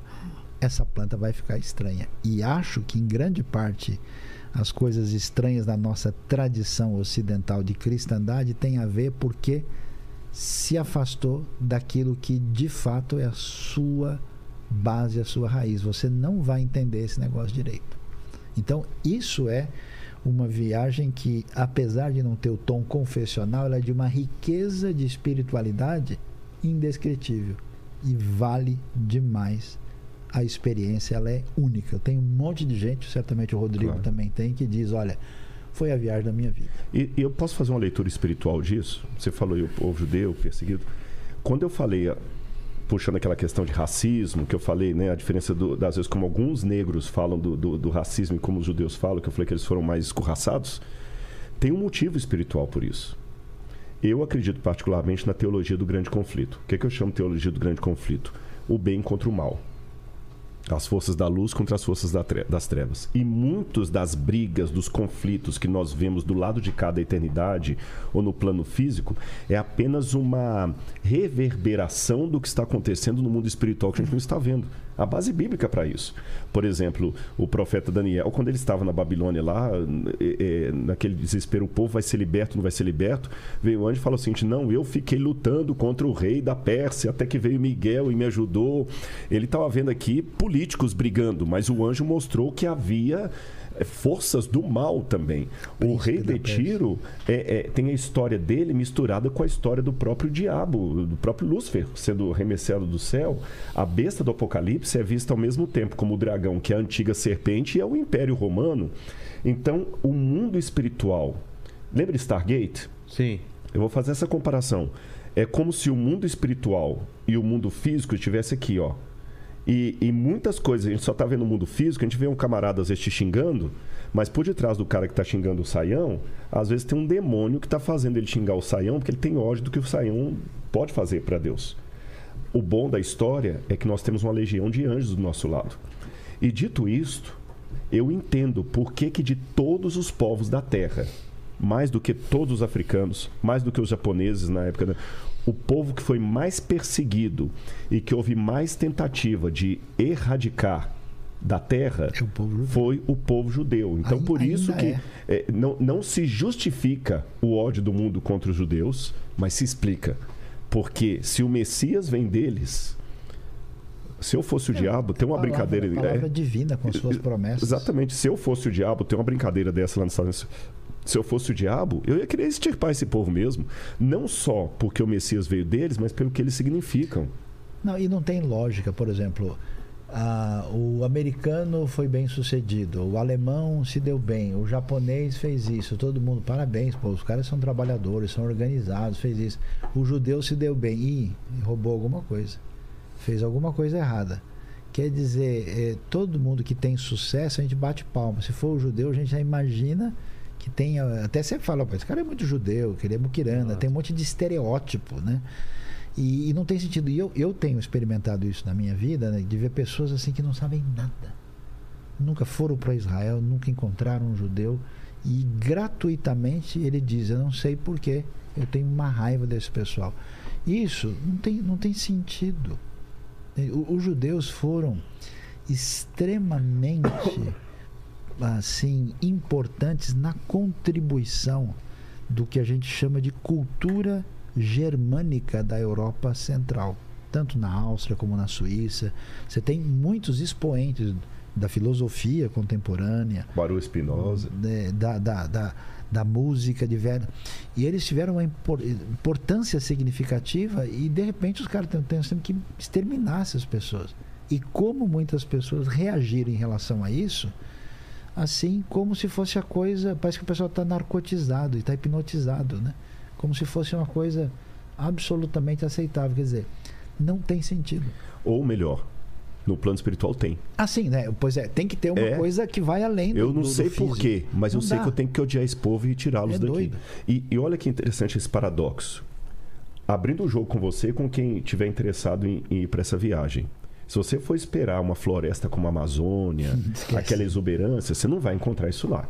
Se eu olhar pela terra, Israel 63% deserto, o Brasil é muito mais bonito. Se eu olhar pela, pela cidade de Jerusalém, é uma cidade antiga e tudo, mas tem muitas outras cidades. Paris é mais bonito. Mas é aquilo que eu falei do paradoxo de Deus. Aquele ali é que faz algo que os demais não fazem. Aquele povo, que ao mesmo tempo é um povo sem a cultura dos gregos, sem a arquitetura dos romanos, sem o dinheiro dos, sem o ouro do Egito, é o povo que todo mundo quer amar ou odiar. Aí quando eu pego o produto daquele povo, chamado Bíblia Sagrada, e deixa-me colocar o notinho de rodapé, produto daquele povo no sentido de, através daquele povo, o Espírito Santo nos deu a Bíblia. Porque, com provável exceção para Lucas, todos os outros eram judeus. Então, esse livro é uma miniatura de tudo isso que a gente falou dos judeus. Porque a Bíblia também, do- embora tenha muitas partes poéticas bonitas na Bíblia, 1 Coríntios 13, o próprio Gênesis ali tem uma métrica muito bonita, você sabe melhor do que eu, mas no geral, você é um homem da área de letras, no geral, a Bíblia está longe de ser um best-seller Em termos de sofisticação, de sofisticação literária. literária. Você está entendendo? Porque ela descreve situações meio dantescas, eh, situações assim que. Porque o que que é um clássico? Um clássico ele tem que ter assim beleza e leveza até na hora de descrever um massacre. A Bíblia não tem isso. Tem expressões chulas. Vai a porca voltou seu vô- vô- vômito. É, a nossa, nossa justiça é como pano sujo de sangue de menstruação. A mulher, é, a concubina que foi esquartejada. É Davi que mata o Golias porque corta a cabeça dele. E corta a história, conta a história de um povo que errou e errou, Que errou e errou fez exatamente. barbaridades. Que o herói vai lá e, e- e pega a mulher do prim- principal soldado dele e depois manda matar o cara ainda. Agora, esse livro, com todos esses defeitos, produz uma coisa, a semelhança de Jerusalém, Sim. que nenhum outro livro do mundo produziu. Assim como eu falei, nenhum povo foi tão perseguido O paradoxo da e fé. destruído como os judeus, nenhum livro foi tão hostilizado e proibido como como a Bíblia. Aí vem o paradoxo. Porque se ele é um livro com tantos defeitos, não era para ameaçar ninguém. É. E as pessoas, ninguém, nenhum especialista em Shakespeare tem coragem de virar mártir por sua interpretação do Hamlet. Mas eu encontro um monte de pessoas que deram a vida pela interpretação bíblica para segurar esse livro que está com a gente até hoje. Por isso que eu até puxei a questão do hebraico. Cadê? Dali até aqui. Esse livro é um. A, a história da Bíblia é um microcosmo da história do povo judeu. É um livro que, por alguma razão, todo mundo tentou destruir ou morrer por ele. E continua. não- Não tem explicação lógica Não. para Israel estar de volta na Terra. Em 1948, o bairro era extremamente perigoso. Todos os países em volta queriam nos destruir. Não tínhamos um um- uma frota aérea. Mandaram alguns aviões uh, dos- Quatro, né? é, quatro dos Estados Unidos, não tinham armas, não tinham exército treinado. O- os dois grupos de milícias não se davam bem, brigavam, não eram unidos. Eram judeus mesmo. E veio um exército atravessando o deserto. De repente, deram a volta, saíram correndo. Aconteceram coisas que não se explicam. Por quê? Então, quando você estiver lá em Jerusalém, você vai ver uma cidade, como foi falado, que foi sitiada, destruída duas vezes, mas sitiada Mais de 20 100 anos. vezes. é Mais de 100 vezes. Muito mais, É. Mais de 100 é, vezes. É, mais de 100 vezes, mas o, o templo destruído Assim, o templo duas duas vezes, Duas vezes. Não tem explicação. E qual, qual é a promessa para Jerusalém? Qual é a profecia para. Então, Jerusalém ah, é o centro do agir de Deus na história e a Bíblia usa uma expressão que Deus escolheu aquele lugar para colocar ali o seu nome. E o ponto que marca, vamos dizer, o desfecho da história é o Monte das Oliveiras. Monte das Oliveiras é, é o- é o- a referência geográfica apoteótica, porque a ideia é que o Messias, quando vem, toca no Monte das Uhum. Oliveiras. Jesus, quando vai entrar em Jerusalém como rei, ele vem do Monte das Oliveiras e entra exatamente aqui, ó. Nessa tá porta. Tá. E, Aqui, e aí você tem ah, o, o- o centro da história voltando para o seu ponto original e apresentando o desfecho escatológico na vinda do Messias para a inauguração do reino de Deus na sua plenitude na terra. Agora eu vou dizer um negócio muito louco para vocês aqui. Vocês podem até me internar se quiserem depois, porque o que está acontecendo hoje é um negócio que a gente não tem controle. O Daniel tem razão, assim, porque não há, não há explicação, porque os judeus estavam assim, nunca as nações iam votar Não- ah, isso. É porque, O Brasil mesmo se absteve. O Brasil não apoiou. O, o, apesar do Oswaldo Aranha. Apesar do Oswaldo Aranha. Ah, é? ele, ele foi o secretário que fez todo, mas o Brasil, quanto país, se absteve. Então o que acontece? O- o- o- só por causa da questão do, do Holocausto descoberto, a situação do povo, é que se permitiu fazer essa votação e Israel então volta. Os judeus começam a voltar de toda parte. A Galileia, o Mark Twain visitou a Galileia e disse: esse é um lugar sem esperança. Não há o que fazer aqui. Era um pântano de Cheio de malária. Terrível, todo lugar detonado. Os otomanos, os turcos, quando dominaram, eles quiseram fazer uma estrada de ferro importante, eles cortaram as árvores, arrebentaram, assim, detonaram o país. Então a condição, então como que o país consegue se levantar? E aí acontece um negócio, no meu entendimento, é que começa a haver um, um agir extraordinário de Deus no mundo espiritual. Por quê? Porque durante dois mil anos, a cristandade em geral diz: os judeus são malditos, eles não deveriam estar aqui, mas eles estão. Então temos que acabar com eles. É, o judeu vivia com a mala pronta. Pega as coisas, sai correndo, porque aqui ó, vai ter uma. Qualquer situação. Os caras não morreram de peste, eles prosperaram na vida, eles tinham que sair correndo porque eles iam morrer. E de repente isso começa a mudar. Uma grande parte da cristandade começa a olhar: peraí, não é bem assim. E no próprio ambiente de Israel, no ambiente judaico que acabou desenvolvendo uma identidade de um preconceito extraordinário contra o maior judeu de todos os tempos, que é o próprio Jesus, que é a pessoa mais es- impressionante da história humana, esses judeus começam a mudar. Eu, eu conheço, eu tenho vários judeus amigos que não são é, não tem nada com o cristianismo, mas eles falam, não, a gente, eu sei que, não, Jesus foi um rabino interessante. Não, tem muita coisa que eu concordo com ele. Isso não era assim. Então há um movimento espiritual numa cura de, um, de, um, de, um, de uma fissura, de um rasgo, quando Deus está atuando. E a gente fica só falando que as coisas estão ruins no mundo. Pois, ó, fique sabendo, nos últimos 70 anos, desde que Israel voltou para a terra, nunca houve tanto progresso do evangelho no mundo. Inclusive Ah, é? lá. Inclusive lá. Na Universidade Hebraica, foi inaugurada por David Flusser. Um grande o Davi Flusser, que infelizmente morreu, um grande Pois é. estudioso, um dos maiores conhecedores de Jesus do Evangelho. E criou na Universidade Hebraica uma cadeira para estudar Novo Testamento. E, Sim. inclusive, tem um artigo. Está lotado. Está lotado agora e tem artigos científicos agora de professores da Universidade Hebraica. Eu até posso passar isso, deve ser coisa interessante na sua área. Não são cristãos, falando que o judaísmo cristão está mais próximo da Tanar do que o judaísmo atual, Bíblia. porque o judaísmo cristão Do primeiro século. é, do primeiro século, o judaísmo atual é fruto de Akiva, Sim, e do desdobramento. do desdobramento. posterior. Isso, dito pelo Saião, é, é- deixa eu ver, dá uma É- olhada, é ele é cristão, é esperado. Agora, por professores da Universidade Que Hebraica, não são cristãos.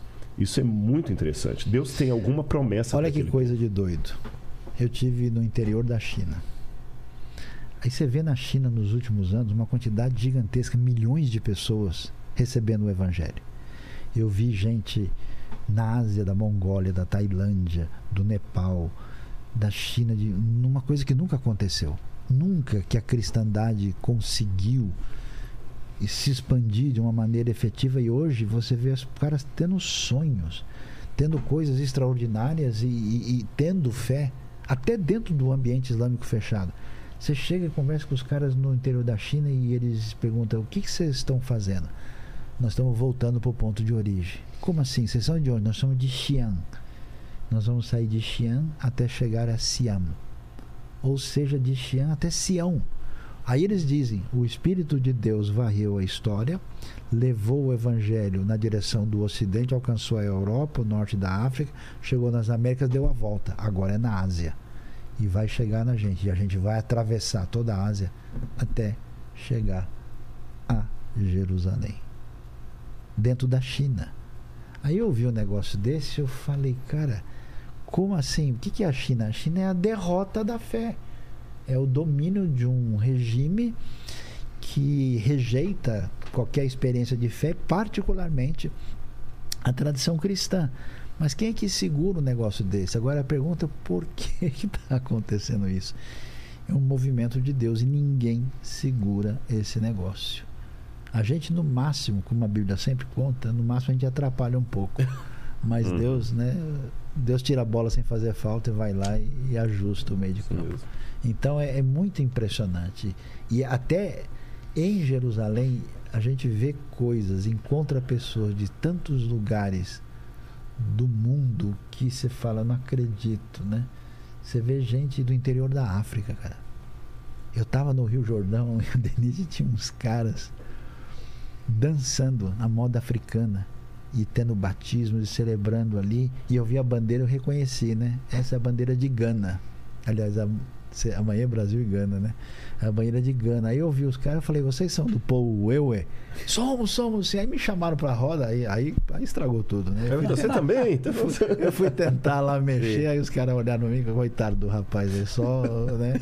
Mas eles são simpáticos, tal, não, celebraram, nós você dá um do Brasil, aí a festa foi total, quer dizer, quando é que você imaginava um negócio desse? Então é impressionante é, é, o, que, o que acontece é um movimento que Deus está fazendo e quando você está num lugar desse, olha, eu vou dizer, eu sou um cara racional, eu sou um cara acadêmico, mas Não tem como não sentir. quando eu fui para Israel, cara, na segunda vez que eu vi, eu virei farinha ali. Nossa, eu derreti. E eu não vou nem continuar a conversa aqui, porque é difícil demais. Porque realmente é uma coisa. De alguma maneira, né? Você que tem uma experiência de fé assim, você fala: caramba, eh, meu Foi coração. Meu coração estava guardado aqui dentro, eu não sabia. E não foi nada que o Saião comeu que o afetou, É. mas a culinária em Israel é maravilhosa. O kenafe. O que que era... O que Aquele que era, doce de, muito bom, doce de queijo. O que, que era a comida daquela época e o que é de hoje? Mudou o quê? O que, que se comia na época de Jesus? Não, mudou bastante. mudou. Mas o que, né? que se comia naquela época? Ah, mas algumas coisas ainda continuam. Por exemplo, uma sim, vez num claro. restaurante lá, me serviram coalhada, Que é carne, carne e tinha uma outra coisa que eu, eu e pão.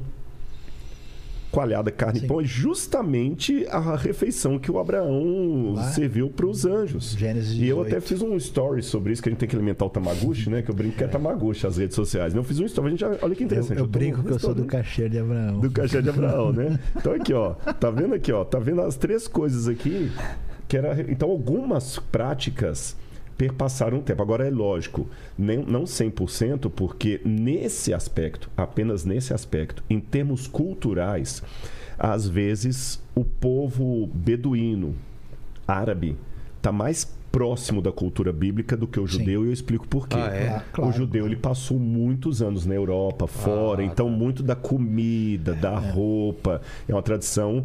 é- é- é- é- mudando, por então. exemplo, lá na Alemanha tinha o, o Stissel, que era feito com carne de porco. Então eles adaptaram um Stissel feito com, com frango. Um empanado de eh, schnitzel, né? schnitzel, schnitzel.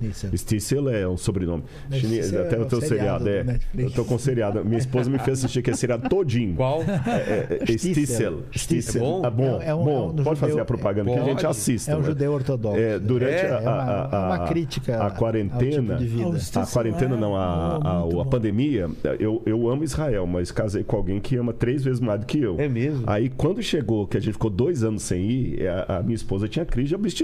Eita. Aí eu tive que assistir todos os seriados, todos, Nada Ortodoxa, Stissel, é, é, é, tudo, Garota de Oslo, tudo que Ah, viu, tinha, Garota? tudo. É tudo. mesmo, Nossa, só o espião eu vi umas três, quatro vezes, a, a- a- aquele, vários aí. Falda. Falda também. Mal da minha mãe assistiu, É, que é muito Agora, eu queria falar uma, uma coisinha rápida. Eu até joguei a bola duas vezes para eles aqui, mas acabou pela conversa não teve. Porque para mim é muito importante esses dois objetos que estão aqui, ó. Eu até.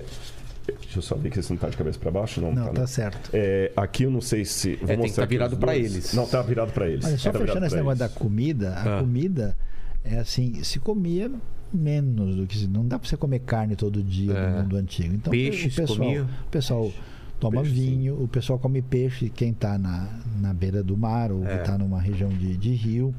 é, O pão come era diferente do que é o É, pão não, é semelhante a esse pão É? pita nosso, né? Tá. E, e então e, e come muito dos famosos frutos da terra, né? Como a romã, o figo, tudo tem muita azeitona, tudo tem muito azeite, O mel de tâmara. mel de tâmara, Mel de que é o tâmara. silam, né? Tem assim, mas é claro que as pessoas não comem na quantidade que se come hoje. E especialmente os judeus que vieram da Europa trazem Claro, por todas exemplo, as... tradição de queijos, É. uma tradição de coisas que que não é, é mas assim o, o padrão básico tem bastante semelhança. O que eu queria só chamar a atenção, porque esse é um dos pontos que a gente vai visitar lá, que é uma- o, o, o Shrine of the Book, ah, o santuário do, do- Santuário do do livro, livro. onde está o rolo de Isaías.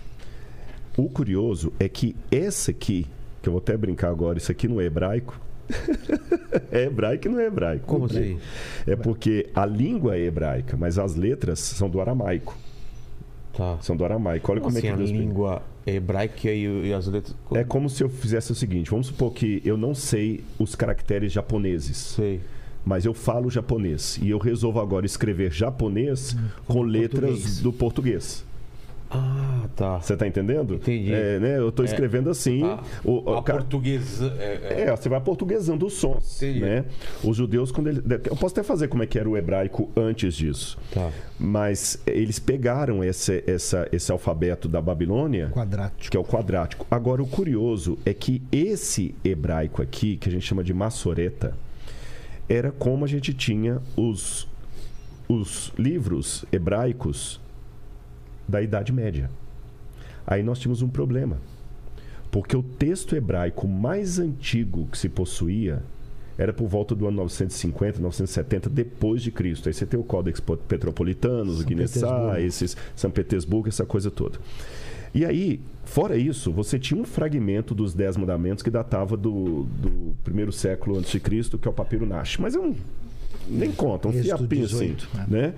Agora, o curioso é que os críticos falavam o seguinte: quem garante que o texto hebraico está bem preservado? Porque o Antigo Testamento terminou de ser escrito por volta de 400 anos antes de Cristo aproximadamente. Vou botar 950 para facilitar a conta. 950 mais 400, eu estou É, falando de um hiato de 1.400 anos. 1.400 anos. Como é que você pode provar? E não tinha como provar. Agora, quando em 1948, justamente no ano em que se funda o Estado de Israel, um garotinho chamado Muhammad El-Dib estava nas grutas de Qumran, que o Sião, que, que o Saião mencionou e que a gente vai ver lá, ele encontrou acidentalmente alguns rolos escritos em hebraico que não sabia o valor daquilo. Aquilo foi vendido por um, um mercada- mercador de antiguidades lá, o Cando, lá em Belém, espalhou pelo mundo. Hoje você pode visitar esses manuscritos em Israel. E o curioso é que quando você compara o livro de Isaías, que foi datado em 270 antes de Cristo, com o texto daqui, viu que não há diferenças gritantes. Tá certo? Ou seja, entre esse texto impresso aqui e esse aqui, tem um hiato de é, 1.200 anos aproximadamente. E esse mostrou que os judeus preservaram bem a Bíblia, porque se tivesse havido mudanças deliberadas dos rabinos ao longo do tempo e muito graves, houve mudança, mas mudanças tolas. Eu vou te dar um exemplo de mudança. No texto de Isaías que traz aqui, a palavra kadosh, que significa santo, é repetida três vezes: kadosh, kadosh, kadosh. No texto aqui está duas vezes, Kadosh, Kadosh. Aqui diz que o, o Ever Adonai, o servo do Senhor, verá o fruto do penoso trabalho da sua alma e ficará satisfeito. Aqui diz assim, que ele verá o fruto e a luz, or. Mas Coisa muito pequena. Coisa muito pequena. Entendi. Então você vê que os judeus preservaram. E Deus já fez isso desde o passado. Porque uma coisa muito legal, por isso que eu estava provocando usar isso aqui, é como Deus inspira Moisés até que tipo de letra ele iria usar para escrever o livro sagrado. Por quê? Moisés foi educado, de acordo com o livro de Atos dos Apóstolos, em toda a sabedoria do Egito. E na época que Moisés estava no Egito, você tinha dois tipos de escrita no mundo apenas. Dois tipos. Você tinha a escrita cuneiforme, lá da Mesopotâmia, que era pegar as tabuinhas de argila e fazendo aqueles sinais. Você tem aqui alguma. Tem. Eu vou, vou fazer. Pode pegar uma canetinha dessa Pode. aqui? Então você tinha a escrita cuneiforme. Vou fazer aqui, depois eu ponho na câmera aqui, tá? Ah, tá. Que o camarada fazia alguma coisa mais ou menos assim, ó. Ah, tá. Tá bom? Na argila, a gente chama escrita cuneiforme. Tá. Ou você tinha aquela escrita dos egípcios que também era altamente Hieróglifo. o hieróglifo, Que era mais figurativo. que era é mais com- figurativo, exatamente. Você pega Pictográfico. Pictográfico, pictográfico, era muito complexo. Tá. Moisés, sendo educado em toda a língua do Egito, era de se esperar que ele fosse escrever o Gênesis, os livros, em egípcio. Porque é claro que. Só fazer aqui pro pessoal. Ah, tá, o pessoal tá vendo direitinho, né? É, claro que é, eu prefiro me expressar em português.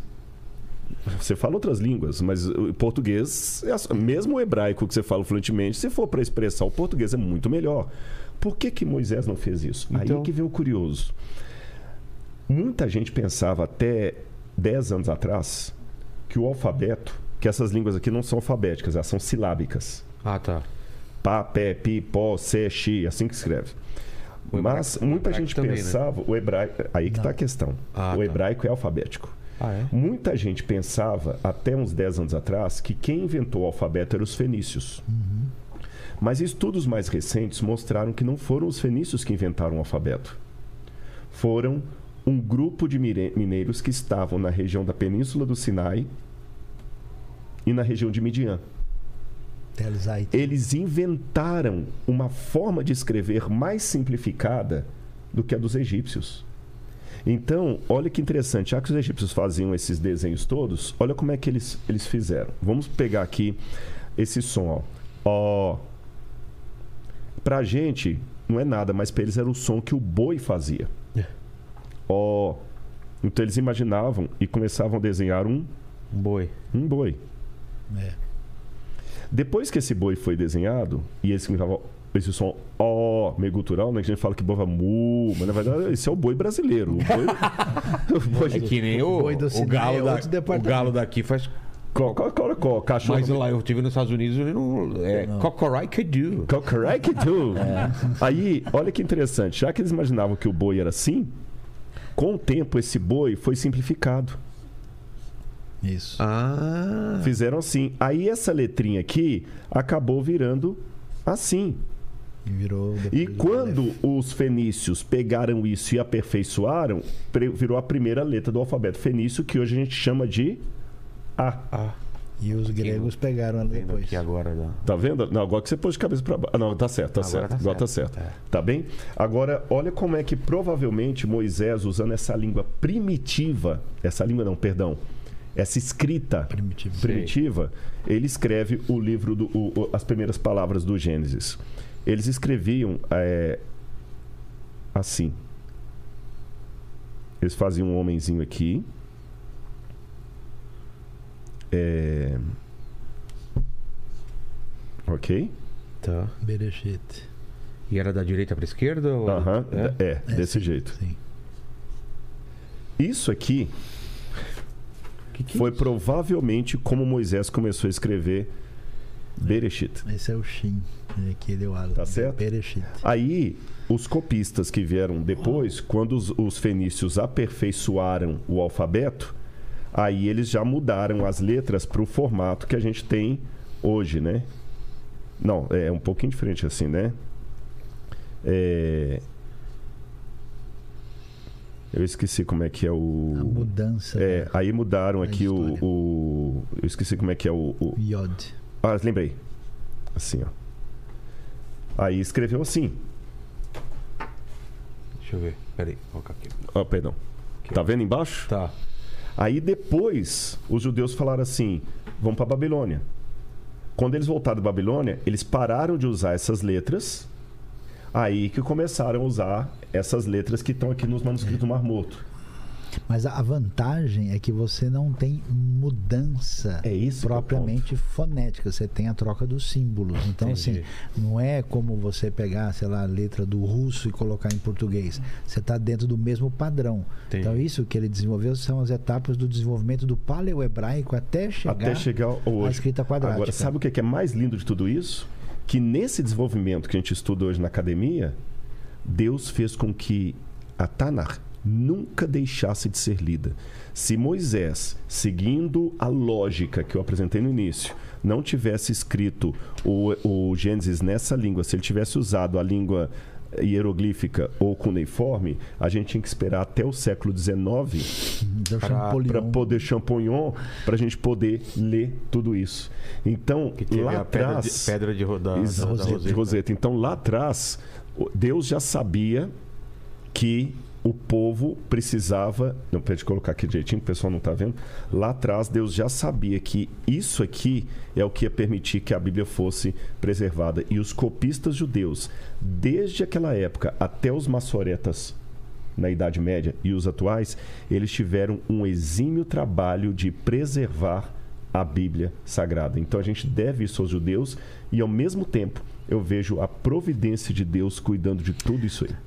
Eu acho extraordinário, porque a coisa é mais assim profunda do que a gente pode imaginar, porque no século 18 e 19, no ambiente europeu, a gente tem o desenvolvimento de uma postura muito crítica em relação a tudo, mas principalmente em relação à Bíblia.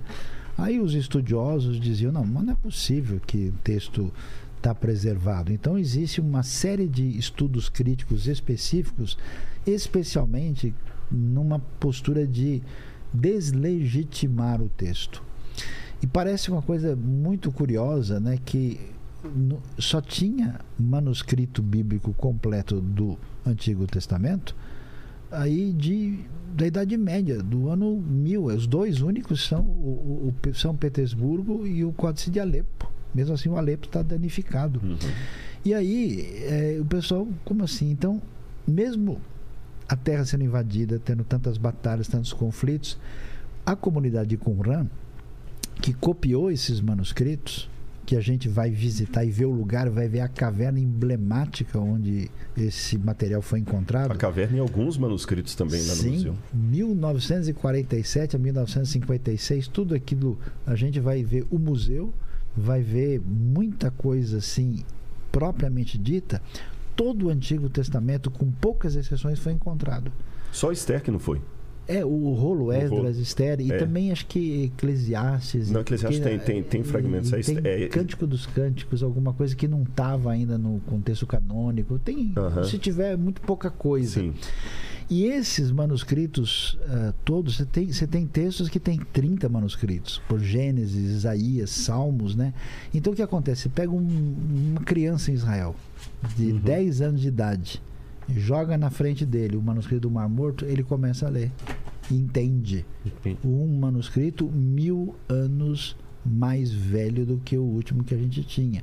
Então, assim, para mim parece o senso de humor da parte de Deus. Ó.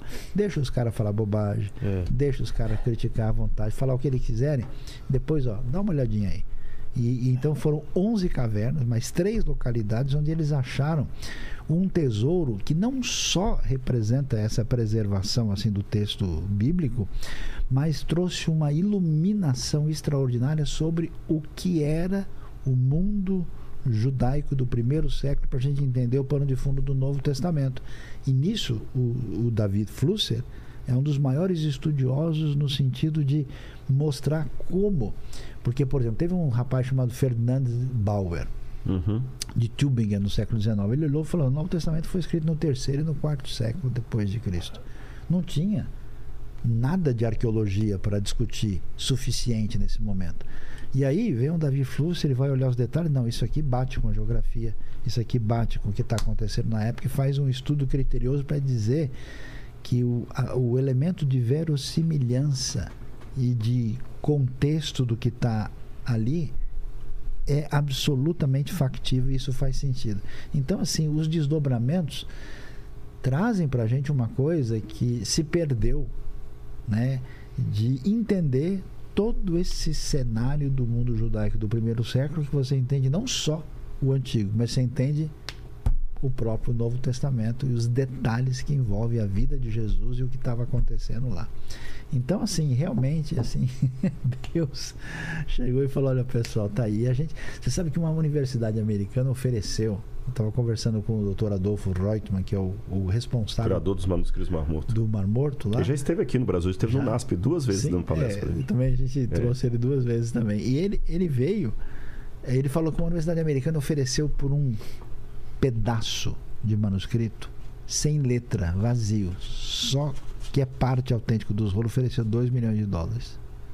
Só para a gente ver do que, que a gente está falando. É a maior descoberta bíblica arqueológica do século XX. Mas pode ter mais escondido lá? Como tá Claro, foi faltando? encontrado agora na, na pandemia. Sim, Ah, é? Eles encontraram na caverna do horror. 12, né? É, exatamente. É, é lógico. A gente chama hoje manuscritos do Mar Morto um espectro maior do que simplesmente os encontrados em Qumran. Os que são encontrados lá na época do Bar Kokhba, eles consideram tudo manuscritos do Mar Morto. Encontraram dois pedaços agora, em 2021, Sim. no- quando anunciaram a pandemia, encontraram um pedaço de Zacarias e um pedaço de Ageu. E o interessante é que os fragmentos que eles encontraram lá, duas coisas me chamam a atenção. O primeiro foi que, parece que é coisa de Deus mesmo, na- no auge da pandemia, é justamente o texto em que Deus fala o seguinte: se o Senhor se levantar sobre a terra, é, não foi Naum, desculpa, Naum capítulo 1, versículo 9, 5. Assim, o texto, o pedaço é esse aqui, olha. Os montes tremem diante dele, as colinas se derretem, a terra se levanta diante dele. Sim, o mundo com todos os seus adoradores, moradores.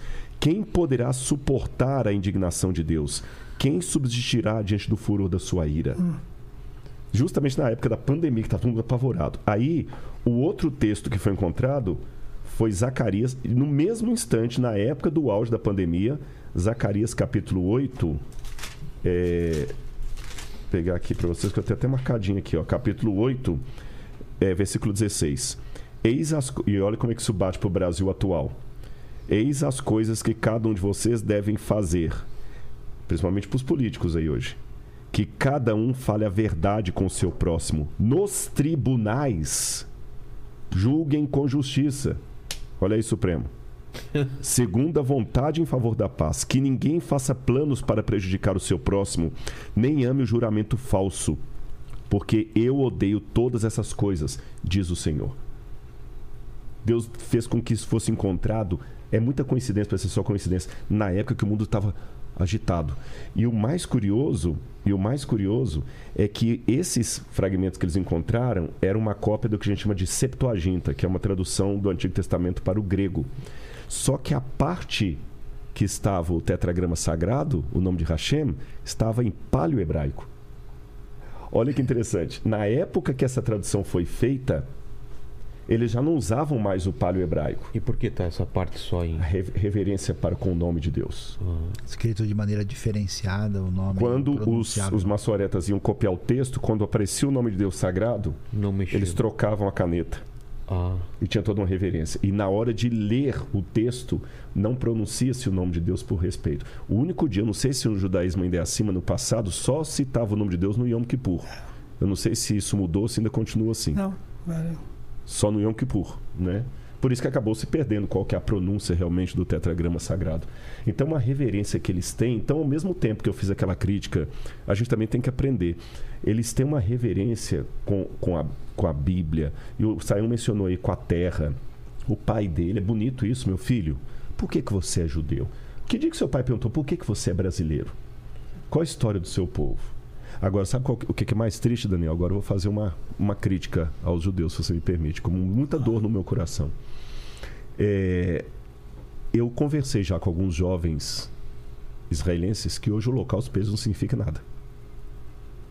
Porque como já tem 70 e tantos anos do fim da Segunda Guerra, os poucos sobreviventes já estão idosos, estão morrendo. Para muitos jovens hoje não significa muita coisa. Infelizmente, também está havendo um secularismo dentro da sociedade israelense muito forte. E aí que vem a ironia.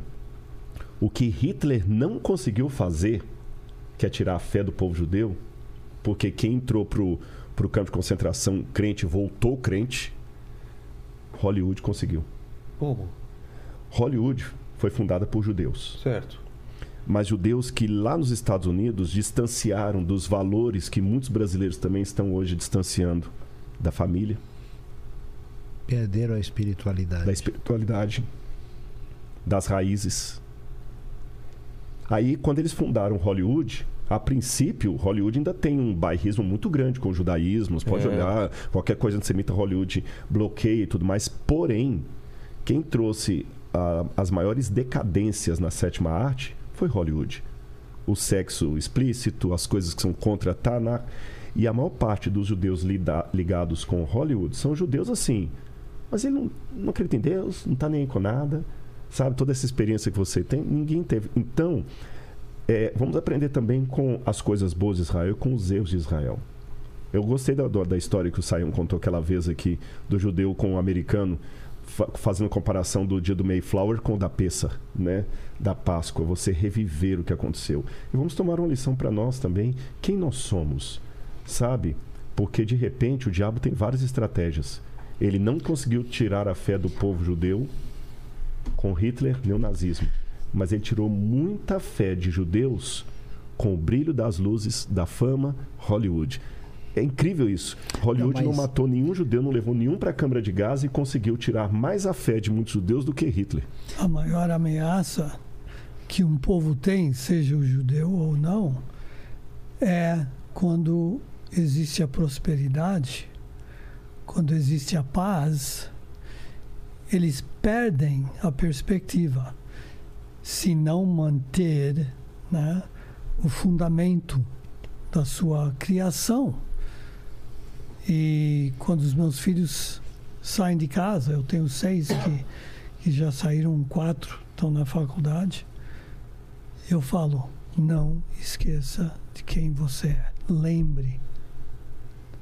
Porque é isso que vai te nortear. E se você esquecer do fato de que você é judeu, porque está no Tanakh, está nas Sagradas Escrituras, então você vai poder falar: olha, eu sou judeu por causa disso ou não sou, e você vai ser influenciado. E é isso que Deus falou. Ele falou para o nosso povo: você tem a bênção, mas a bênção vai virar maldição se você virar as costas. E infelizmente estamos vendo isso e o nosso povo foi feito, como diz lá em Bereshit, em Gênesis 12, para ser uma bênção. Mas e quando que- nós não cumprimos com isso, então nós podemos fazer o oposto. Exatamente. Mas eu acho que, que em parte, isso está mudando aos poucos. Porque a gente entende, por exemplo, tem toda uma geração muito machucada com o Holocausto, com os problemas que aconteceram. Então, eu conversei com gente assim em Israel e eles dizem: nem me falem religião. Porque da minha família morreram tantos assim. Então, esse pessoal criou um bloqueio. E eles criaram ah, os filhos e as famílias distantes de uma espiritualidade autêntica e intensa em função do que aconteceu. E essa onda secular, que ela é principalmente ocidental, né? E, e- e entrou com força e os judeus fazem parte desse processo de secularização. É só que é o seguinte, ninguém consegue viver assim. É como você ficar mergulhando dentro d'água sem respirar. Você aguenta um tempo, uma hora ou outra você vai botar alguma coisa no lugar de Deus. Então, por exemplo, um grande grupo de hoje uma quantidade expressiva de jovens israelenses viajam pelo mundo, às vezes vão até para o Oriente em busca de experiências espirituais intensas. E nessa brincadeira, a pessoa acaba encontrando um caminho. Eu mesmo conheci um rapaz, por exemplo, que nas minhas primeiras conversas com ele, fui criado numa família ateísta, a gente conhece a religião do ponto de vista social Depois de algum tempo vou ter a conversar e você vai ver que já tem alface na horta. A coisa já começou a mudar. Ele falou: Não, eu eu entendo umas coisas que eu não entendia antes, já vejo uma outra perspectiva. Então, é, esse cenário tem acontecido, mas vivendo assim, a pessoa vai ter os desdobramentos de uma vida assim, mais cedo ou mais tarde, o Só, coração só dele um, vai um gritar. contraponto, Simon. É, eu, eu achei interessante, eu concordo isso, que alguns falam, eu tenho ódio do, do Holocausto, etc, etc. Só que, pena que agora está me fugindo, porque eu já li esse livro tem uns 20 anos.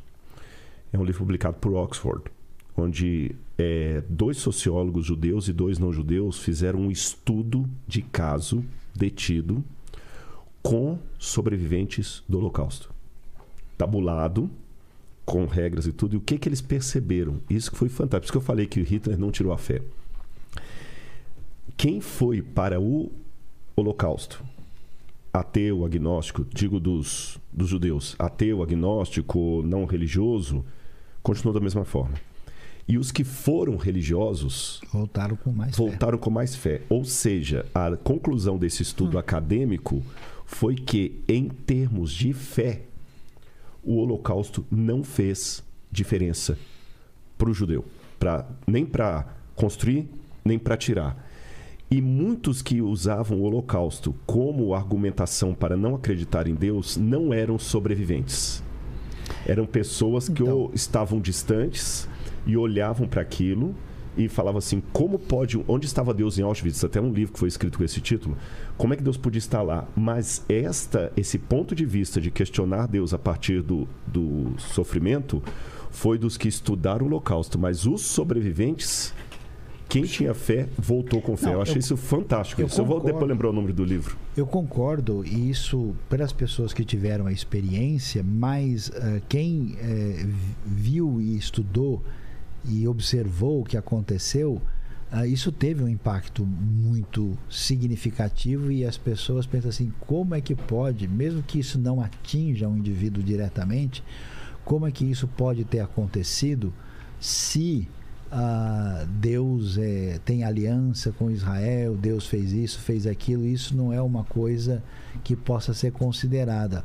Tem um estudioso, até vou procurar aqui, eh, que trabalha isso e tem uma frase interessante, né? Aqui até na página do livro 1052 aqui, o problema do mal no judaísmo contemporâneo foi profundamente revisitado por causa da tragédia do Holocausto. A maioria dos pensadores mais recentes tem rejeitado a ideia de uma teodiceia retributiva depois da Segunda Guerra Mundial. Alguns, como Eliezer Berkowitz e Emil Fackenheim, consideram até mesmo obsceno procurar explicar pela justiça retributiva a morte de milhões de crianças inocentes.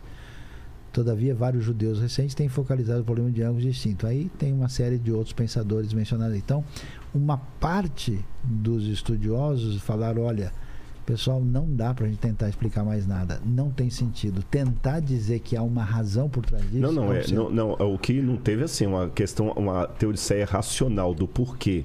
Mas eu digo assim, o perder a fé. O Eli, o Eli Wenzel, Sim.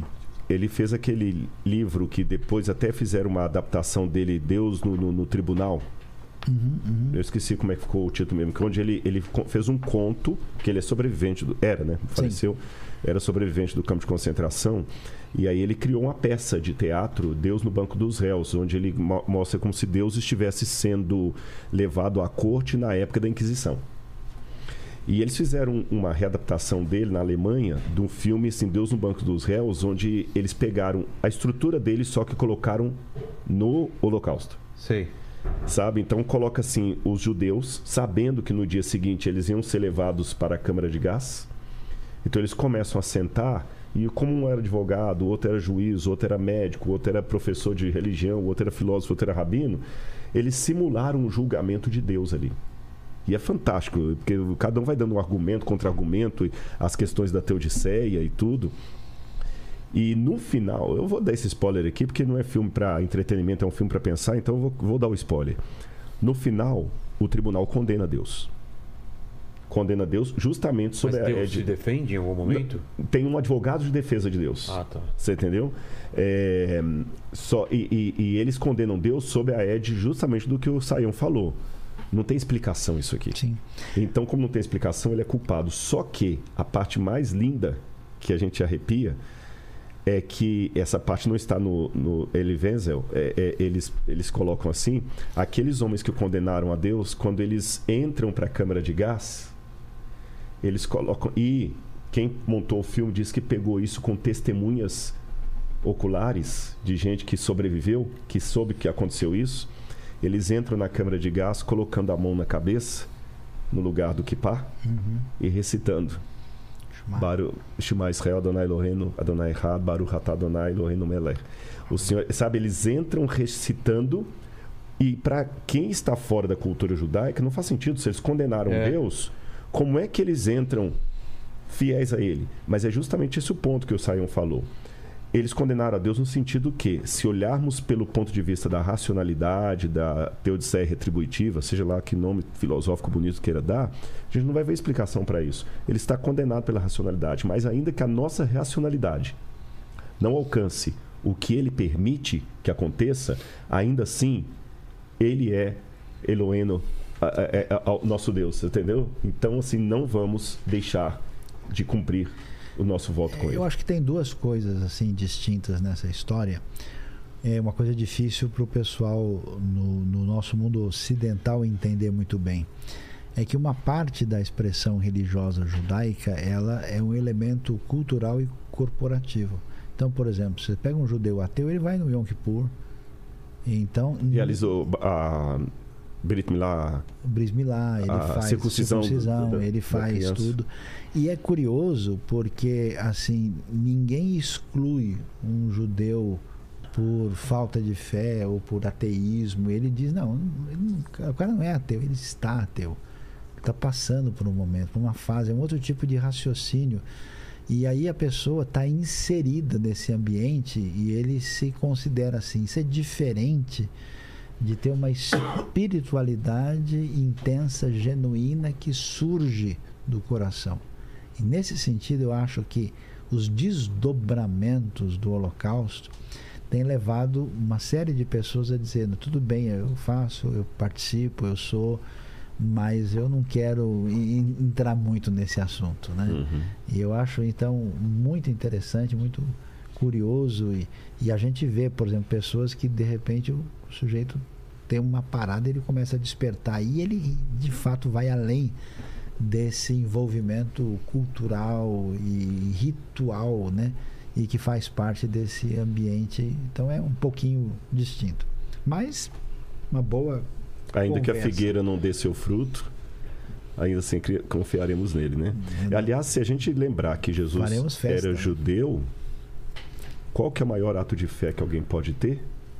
É justamente esse, não questionar a Deus. Ou melhor, você pode até questionar, mas não no sentido de perder a sua fé nele, não no sentido de. é, Porque Jesus termina o ministério dele na cruz, como judeu, É, questionando. exato. Elahi, Elahi, que é aramaico, né? Uhum. Por que me desamparaste? Lama Savactani, por que, que o Senhor me desamparou? Ele questionou. Como ele não teve resposta, o que, que ele disse? Nas tuas mãos, entregue o meu espírito. É que tem dois tipos de questionamento. Tem um questionamento que ele é, na verdade, uma afirmação de ruptura da pessoa que desistiu da fé. E tem o questionamento que, na minha opinião, é o lado ah, que é pertinente à fé, porque eu não acho que ninguém crê de verdade sem ter duvidado antes. Claro. Então, eh, você vê o caso de Tomé. Tomé vai lá, diz que não tal, Jesus deixa ele. E, e todos, né? Até o judeu diz uma coisa interessante. Como é que você sabe que Abraão é o primeiro judeu? Porque na verdade Noé já foi chamado por Deus. Noé já estava lá. E, e por que, que Noé não é o primeiro judeu? Porque quando Deus falou para Abraão, Abraão falou: senhor não vai fazer justiça, o juiz de toda a terra? Ele já começou a reclamar e questionar. Falei: esse é judeu mesmo. Não, a Noé primeira não." vez que Abraão, que é o pai da fé, abre a boca na Bíblia, é para fazer uma pergunta. Ah, é? Então, Mas então, mas é esse A que é o- primeira fala de é, Abraão é esse uma indagação. mistério. Mas esse é o mistério. Aqueles dois judeus se encontram, um vira para o outro e falou: por que, que o judeu sempre responde o- os outros sem dar uma resposta direta, sempre com uma outra pergunta? Gente, que bobagem, quem foi que te disse isso? é, e Moshe, né, no judaísmo, questionar Deus É é um exemplo que foi dado Uhum. por Abraão, Moshe. Então é importante, né? Agora, a dúvida ah, sempre vamos ter. A questão é ah, Que tipo de questionamento É, estamos e a fazendo? dúvida É. construtiva, né? A dúvida que é o, o- o amadurecimento da fé, a dúvida do salmista, né? Que toda hora ela aparece, né? Entremeada com um lamento, é uma coisa de abrir o coração com o jogo da verdade, né?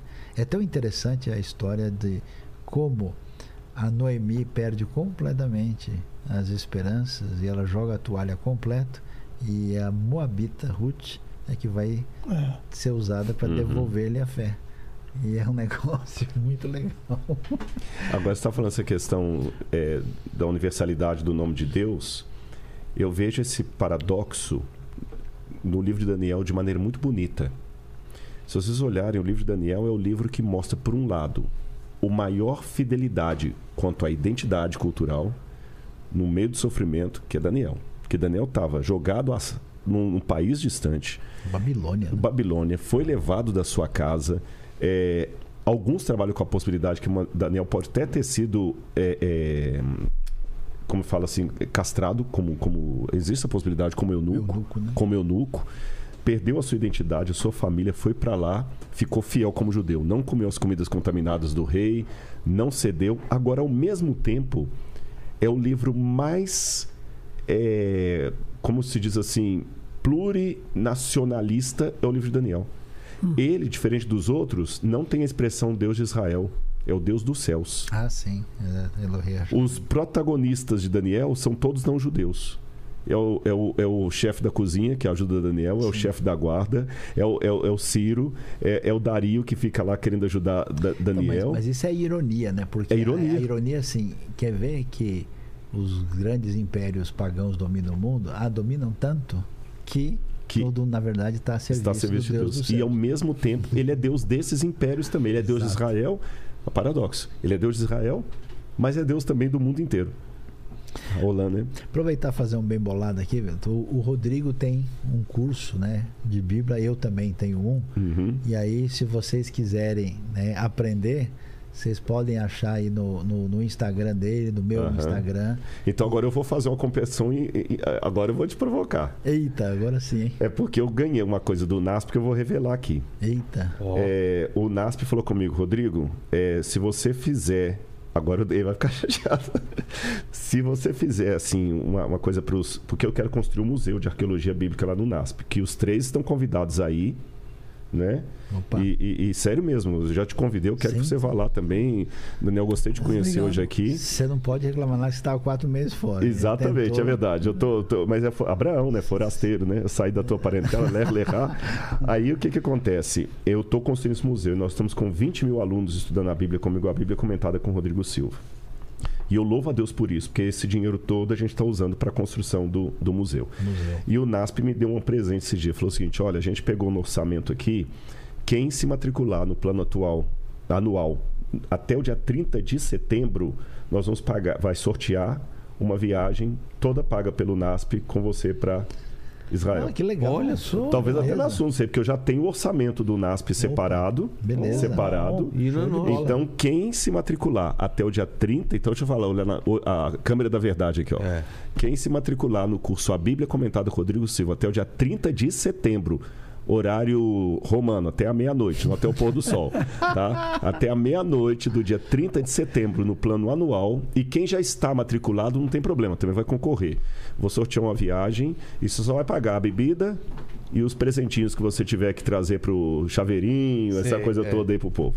Então, tá certo? E você de quebra vai ter três coisas. Você vai ter o conhecimento bíblico, você vai estar ajudando a construir um museu de arqueologia no Brasil e você, quem sabe, pode ir para Israel. E de repente pode até ser na- na- nessa aqui, a gente já põe aí, vamos ver, viu? Pô, Então, o curso que eu desenvolvi, fazer, para fazer os dois, né? É, chama Quem Me Encheu no Meu Livro.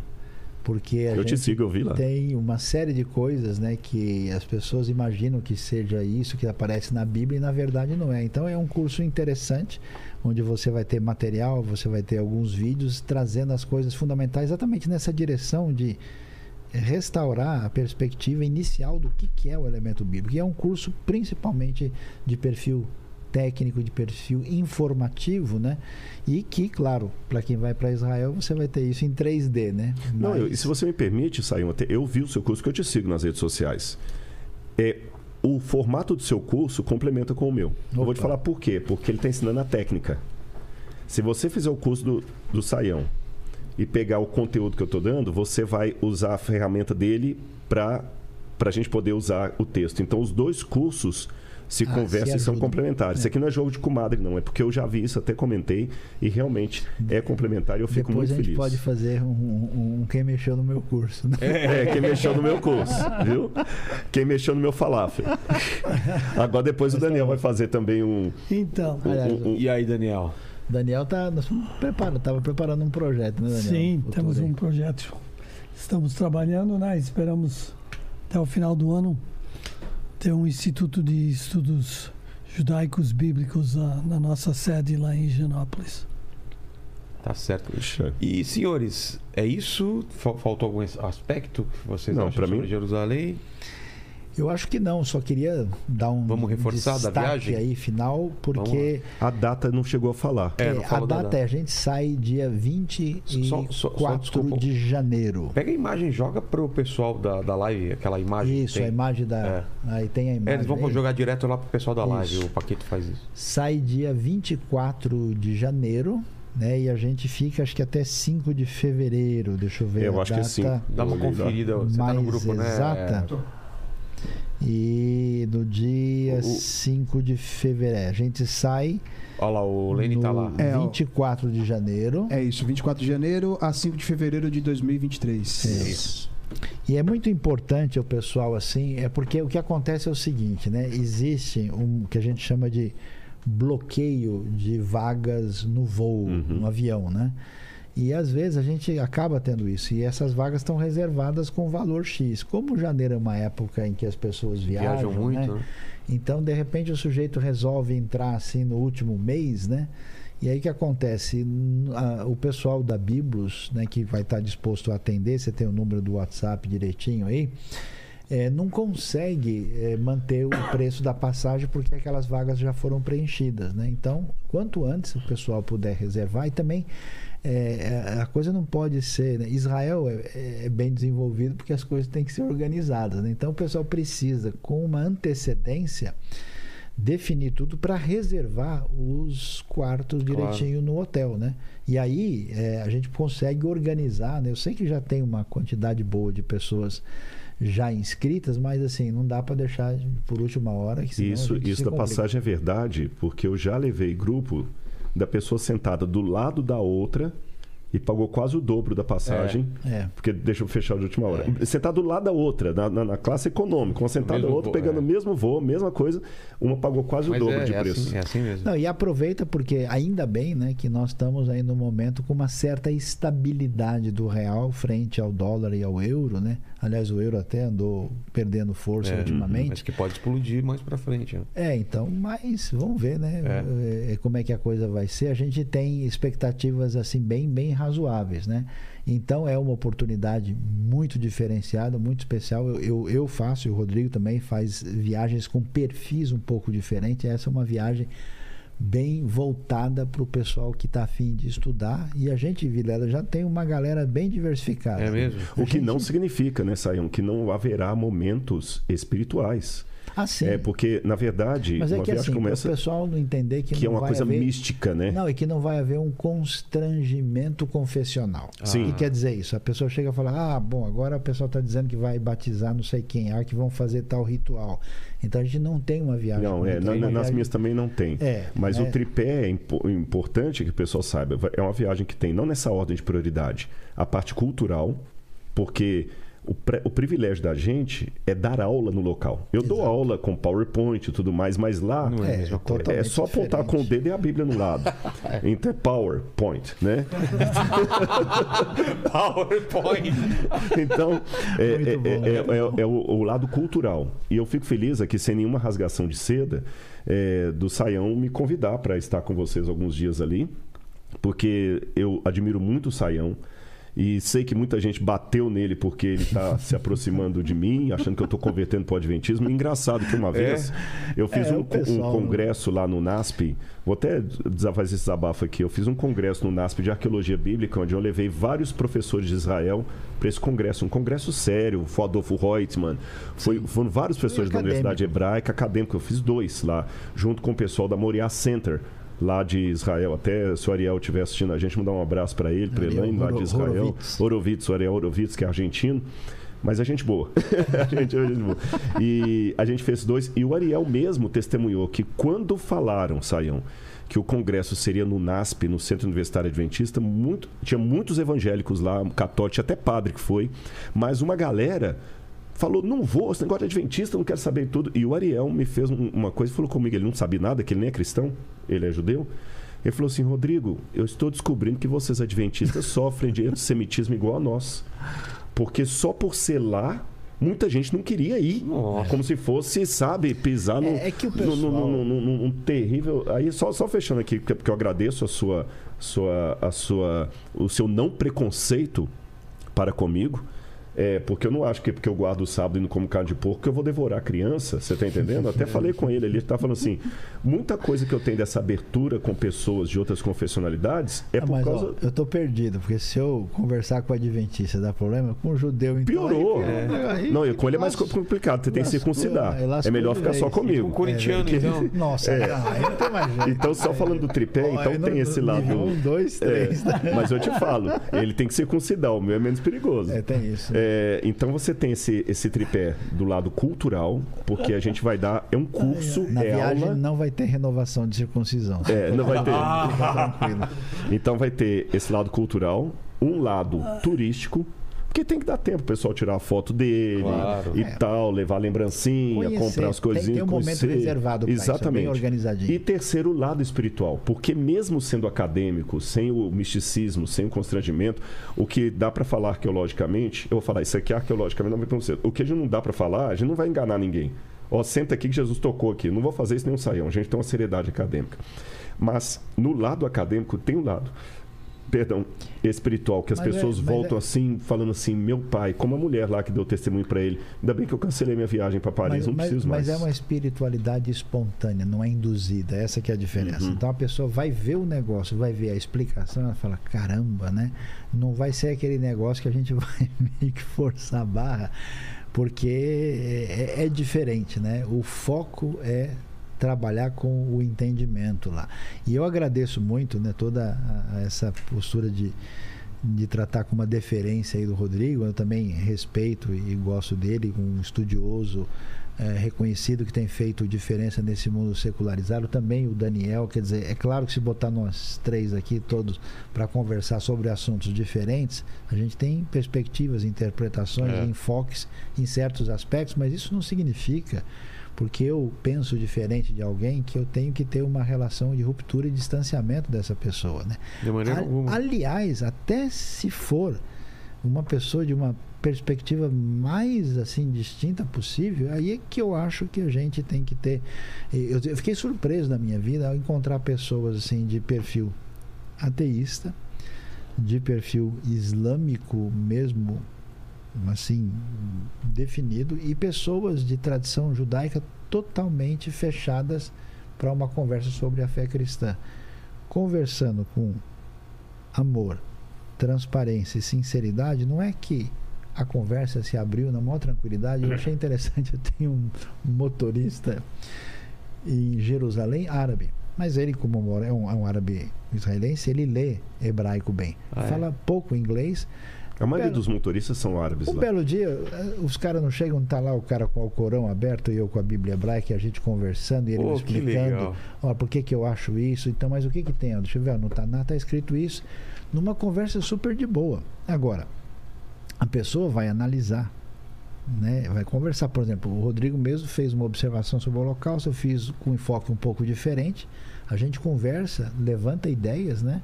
E, por isso que eu gosto dos judeus. Os judeus não tem dois judeus reunidos a pelo menos sete opiniões diferentes. né?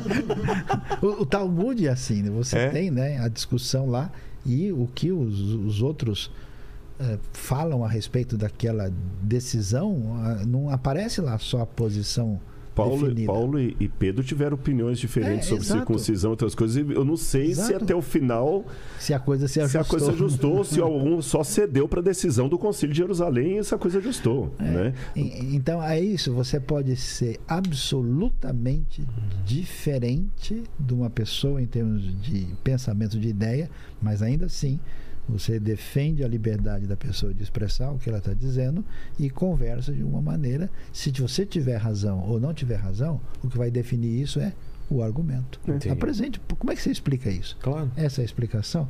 Ok, então tá bom. né? Muito bem. E aí acho que a gente ah, ajuda a construir uma boa sociedade, uma boa Então vou te dar uma contribuição, já que o Saião gosta dessas piadinhas de trocadilho. Eu ouvi uma Lá vem, lá vem. Você sabe o que é chita?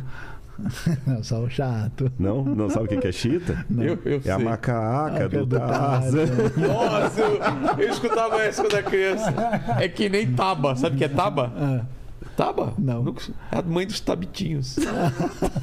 Shell. Olha pra cima que vocês que ver. né? E texaco? Putz, eu não sei. Tem paciência. Depois Mas dessas eu acho- piadas eu maravilhosas. eu, eu né? acho que o xiita né, é o que existe no mundo islâmico, porque no nosso lado tem a chato mesmo. É chato, né? Por falar em chato, Paquito, palavras finais aí, Paquito. Ó, galera, se você chegou até aqui, dá seu like se você não deu ainda, né? Porque você tá moscando, se inscreve no canal se não é inscrito ainda, ativa o sininho pra receber as notificações e assistir todas as nossas lives, que são sempre muito legais, muito bacanas, certo? Exato, e obrigado, agradecer, assim como faço, faço minhas palavras do, do Rodrigo sobre o convite, estou muito feliz de realizar esse sonho com a minha família. Obrigado, Lene, obrigado, Paquito, obrigado vocês que estiveram nessa live. E se você chegou até o final desse programa especial, escreva não seja chato nos comentários que a gente sabe que você chegou até o final. É isso? Até mais. Valeu. Valeu. Vem com a gente, vamos com a gente nessa viagem. Valeu.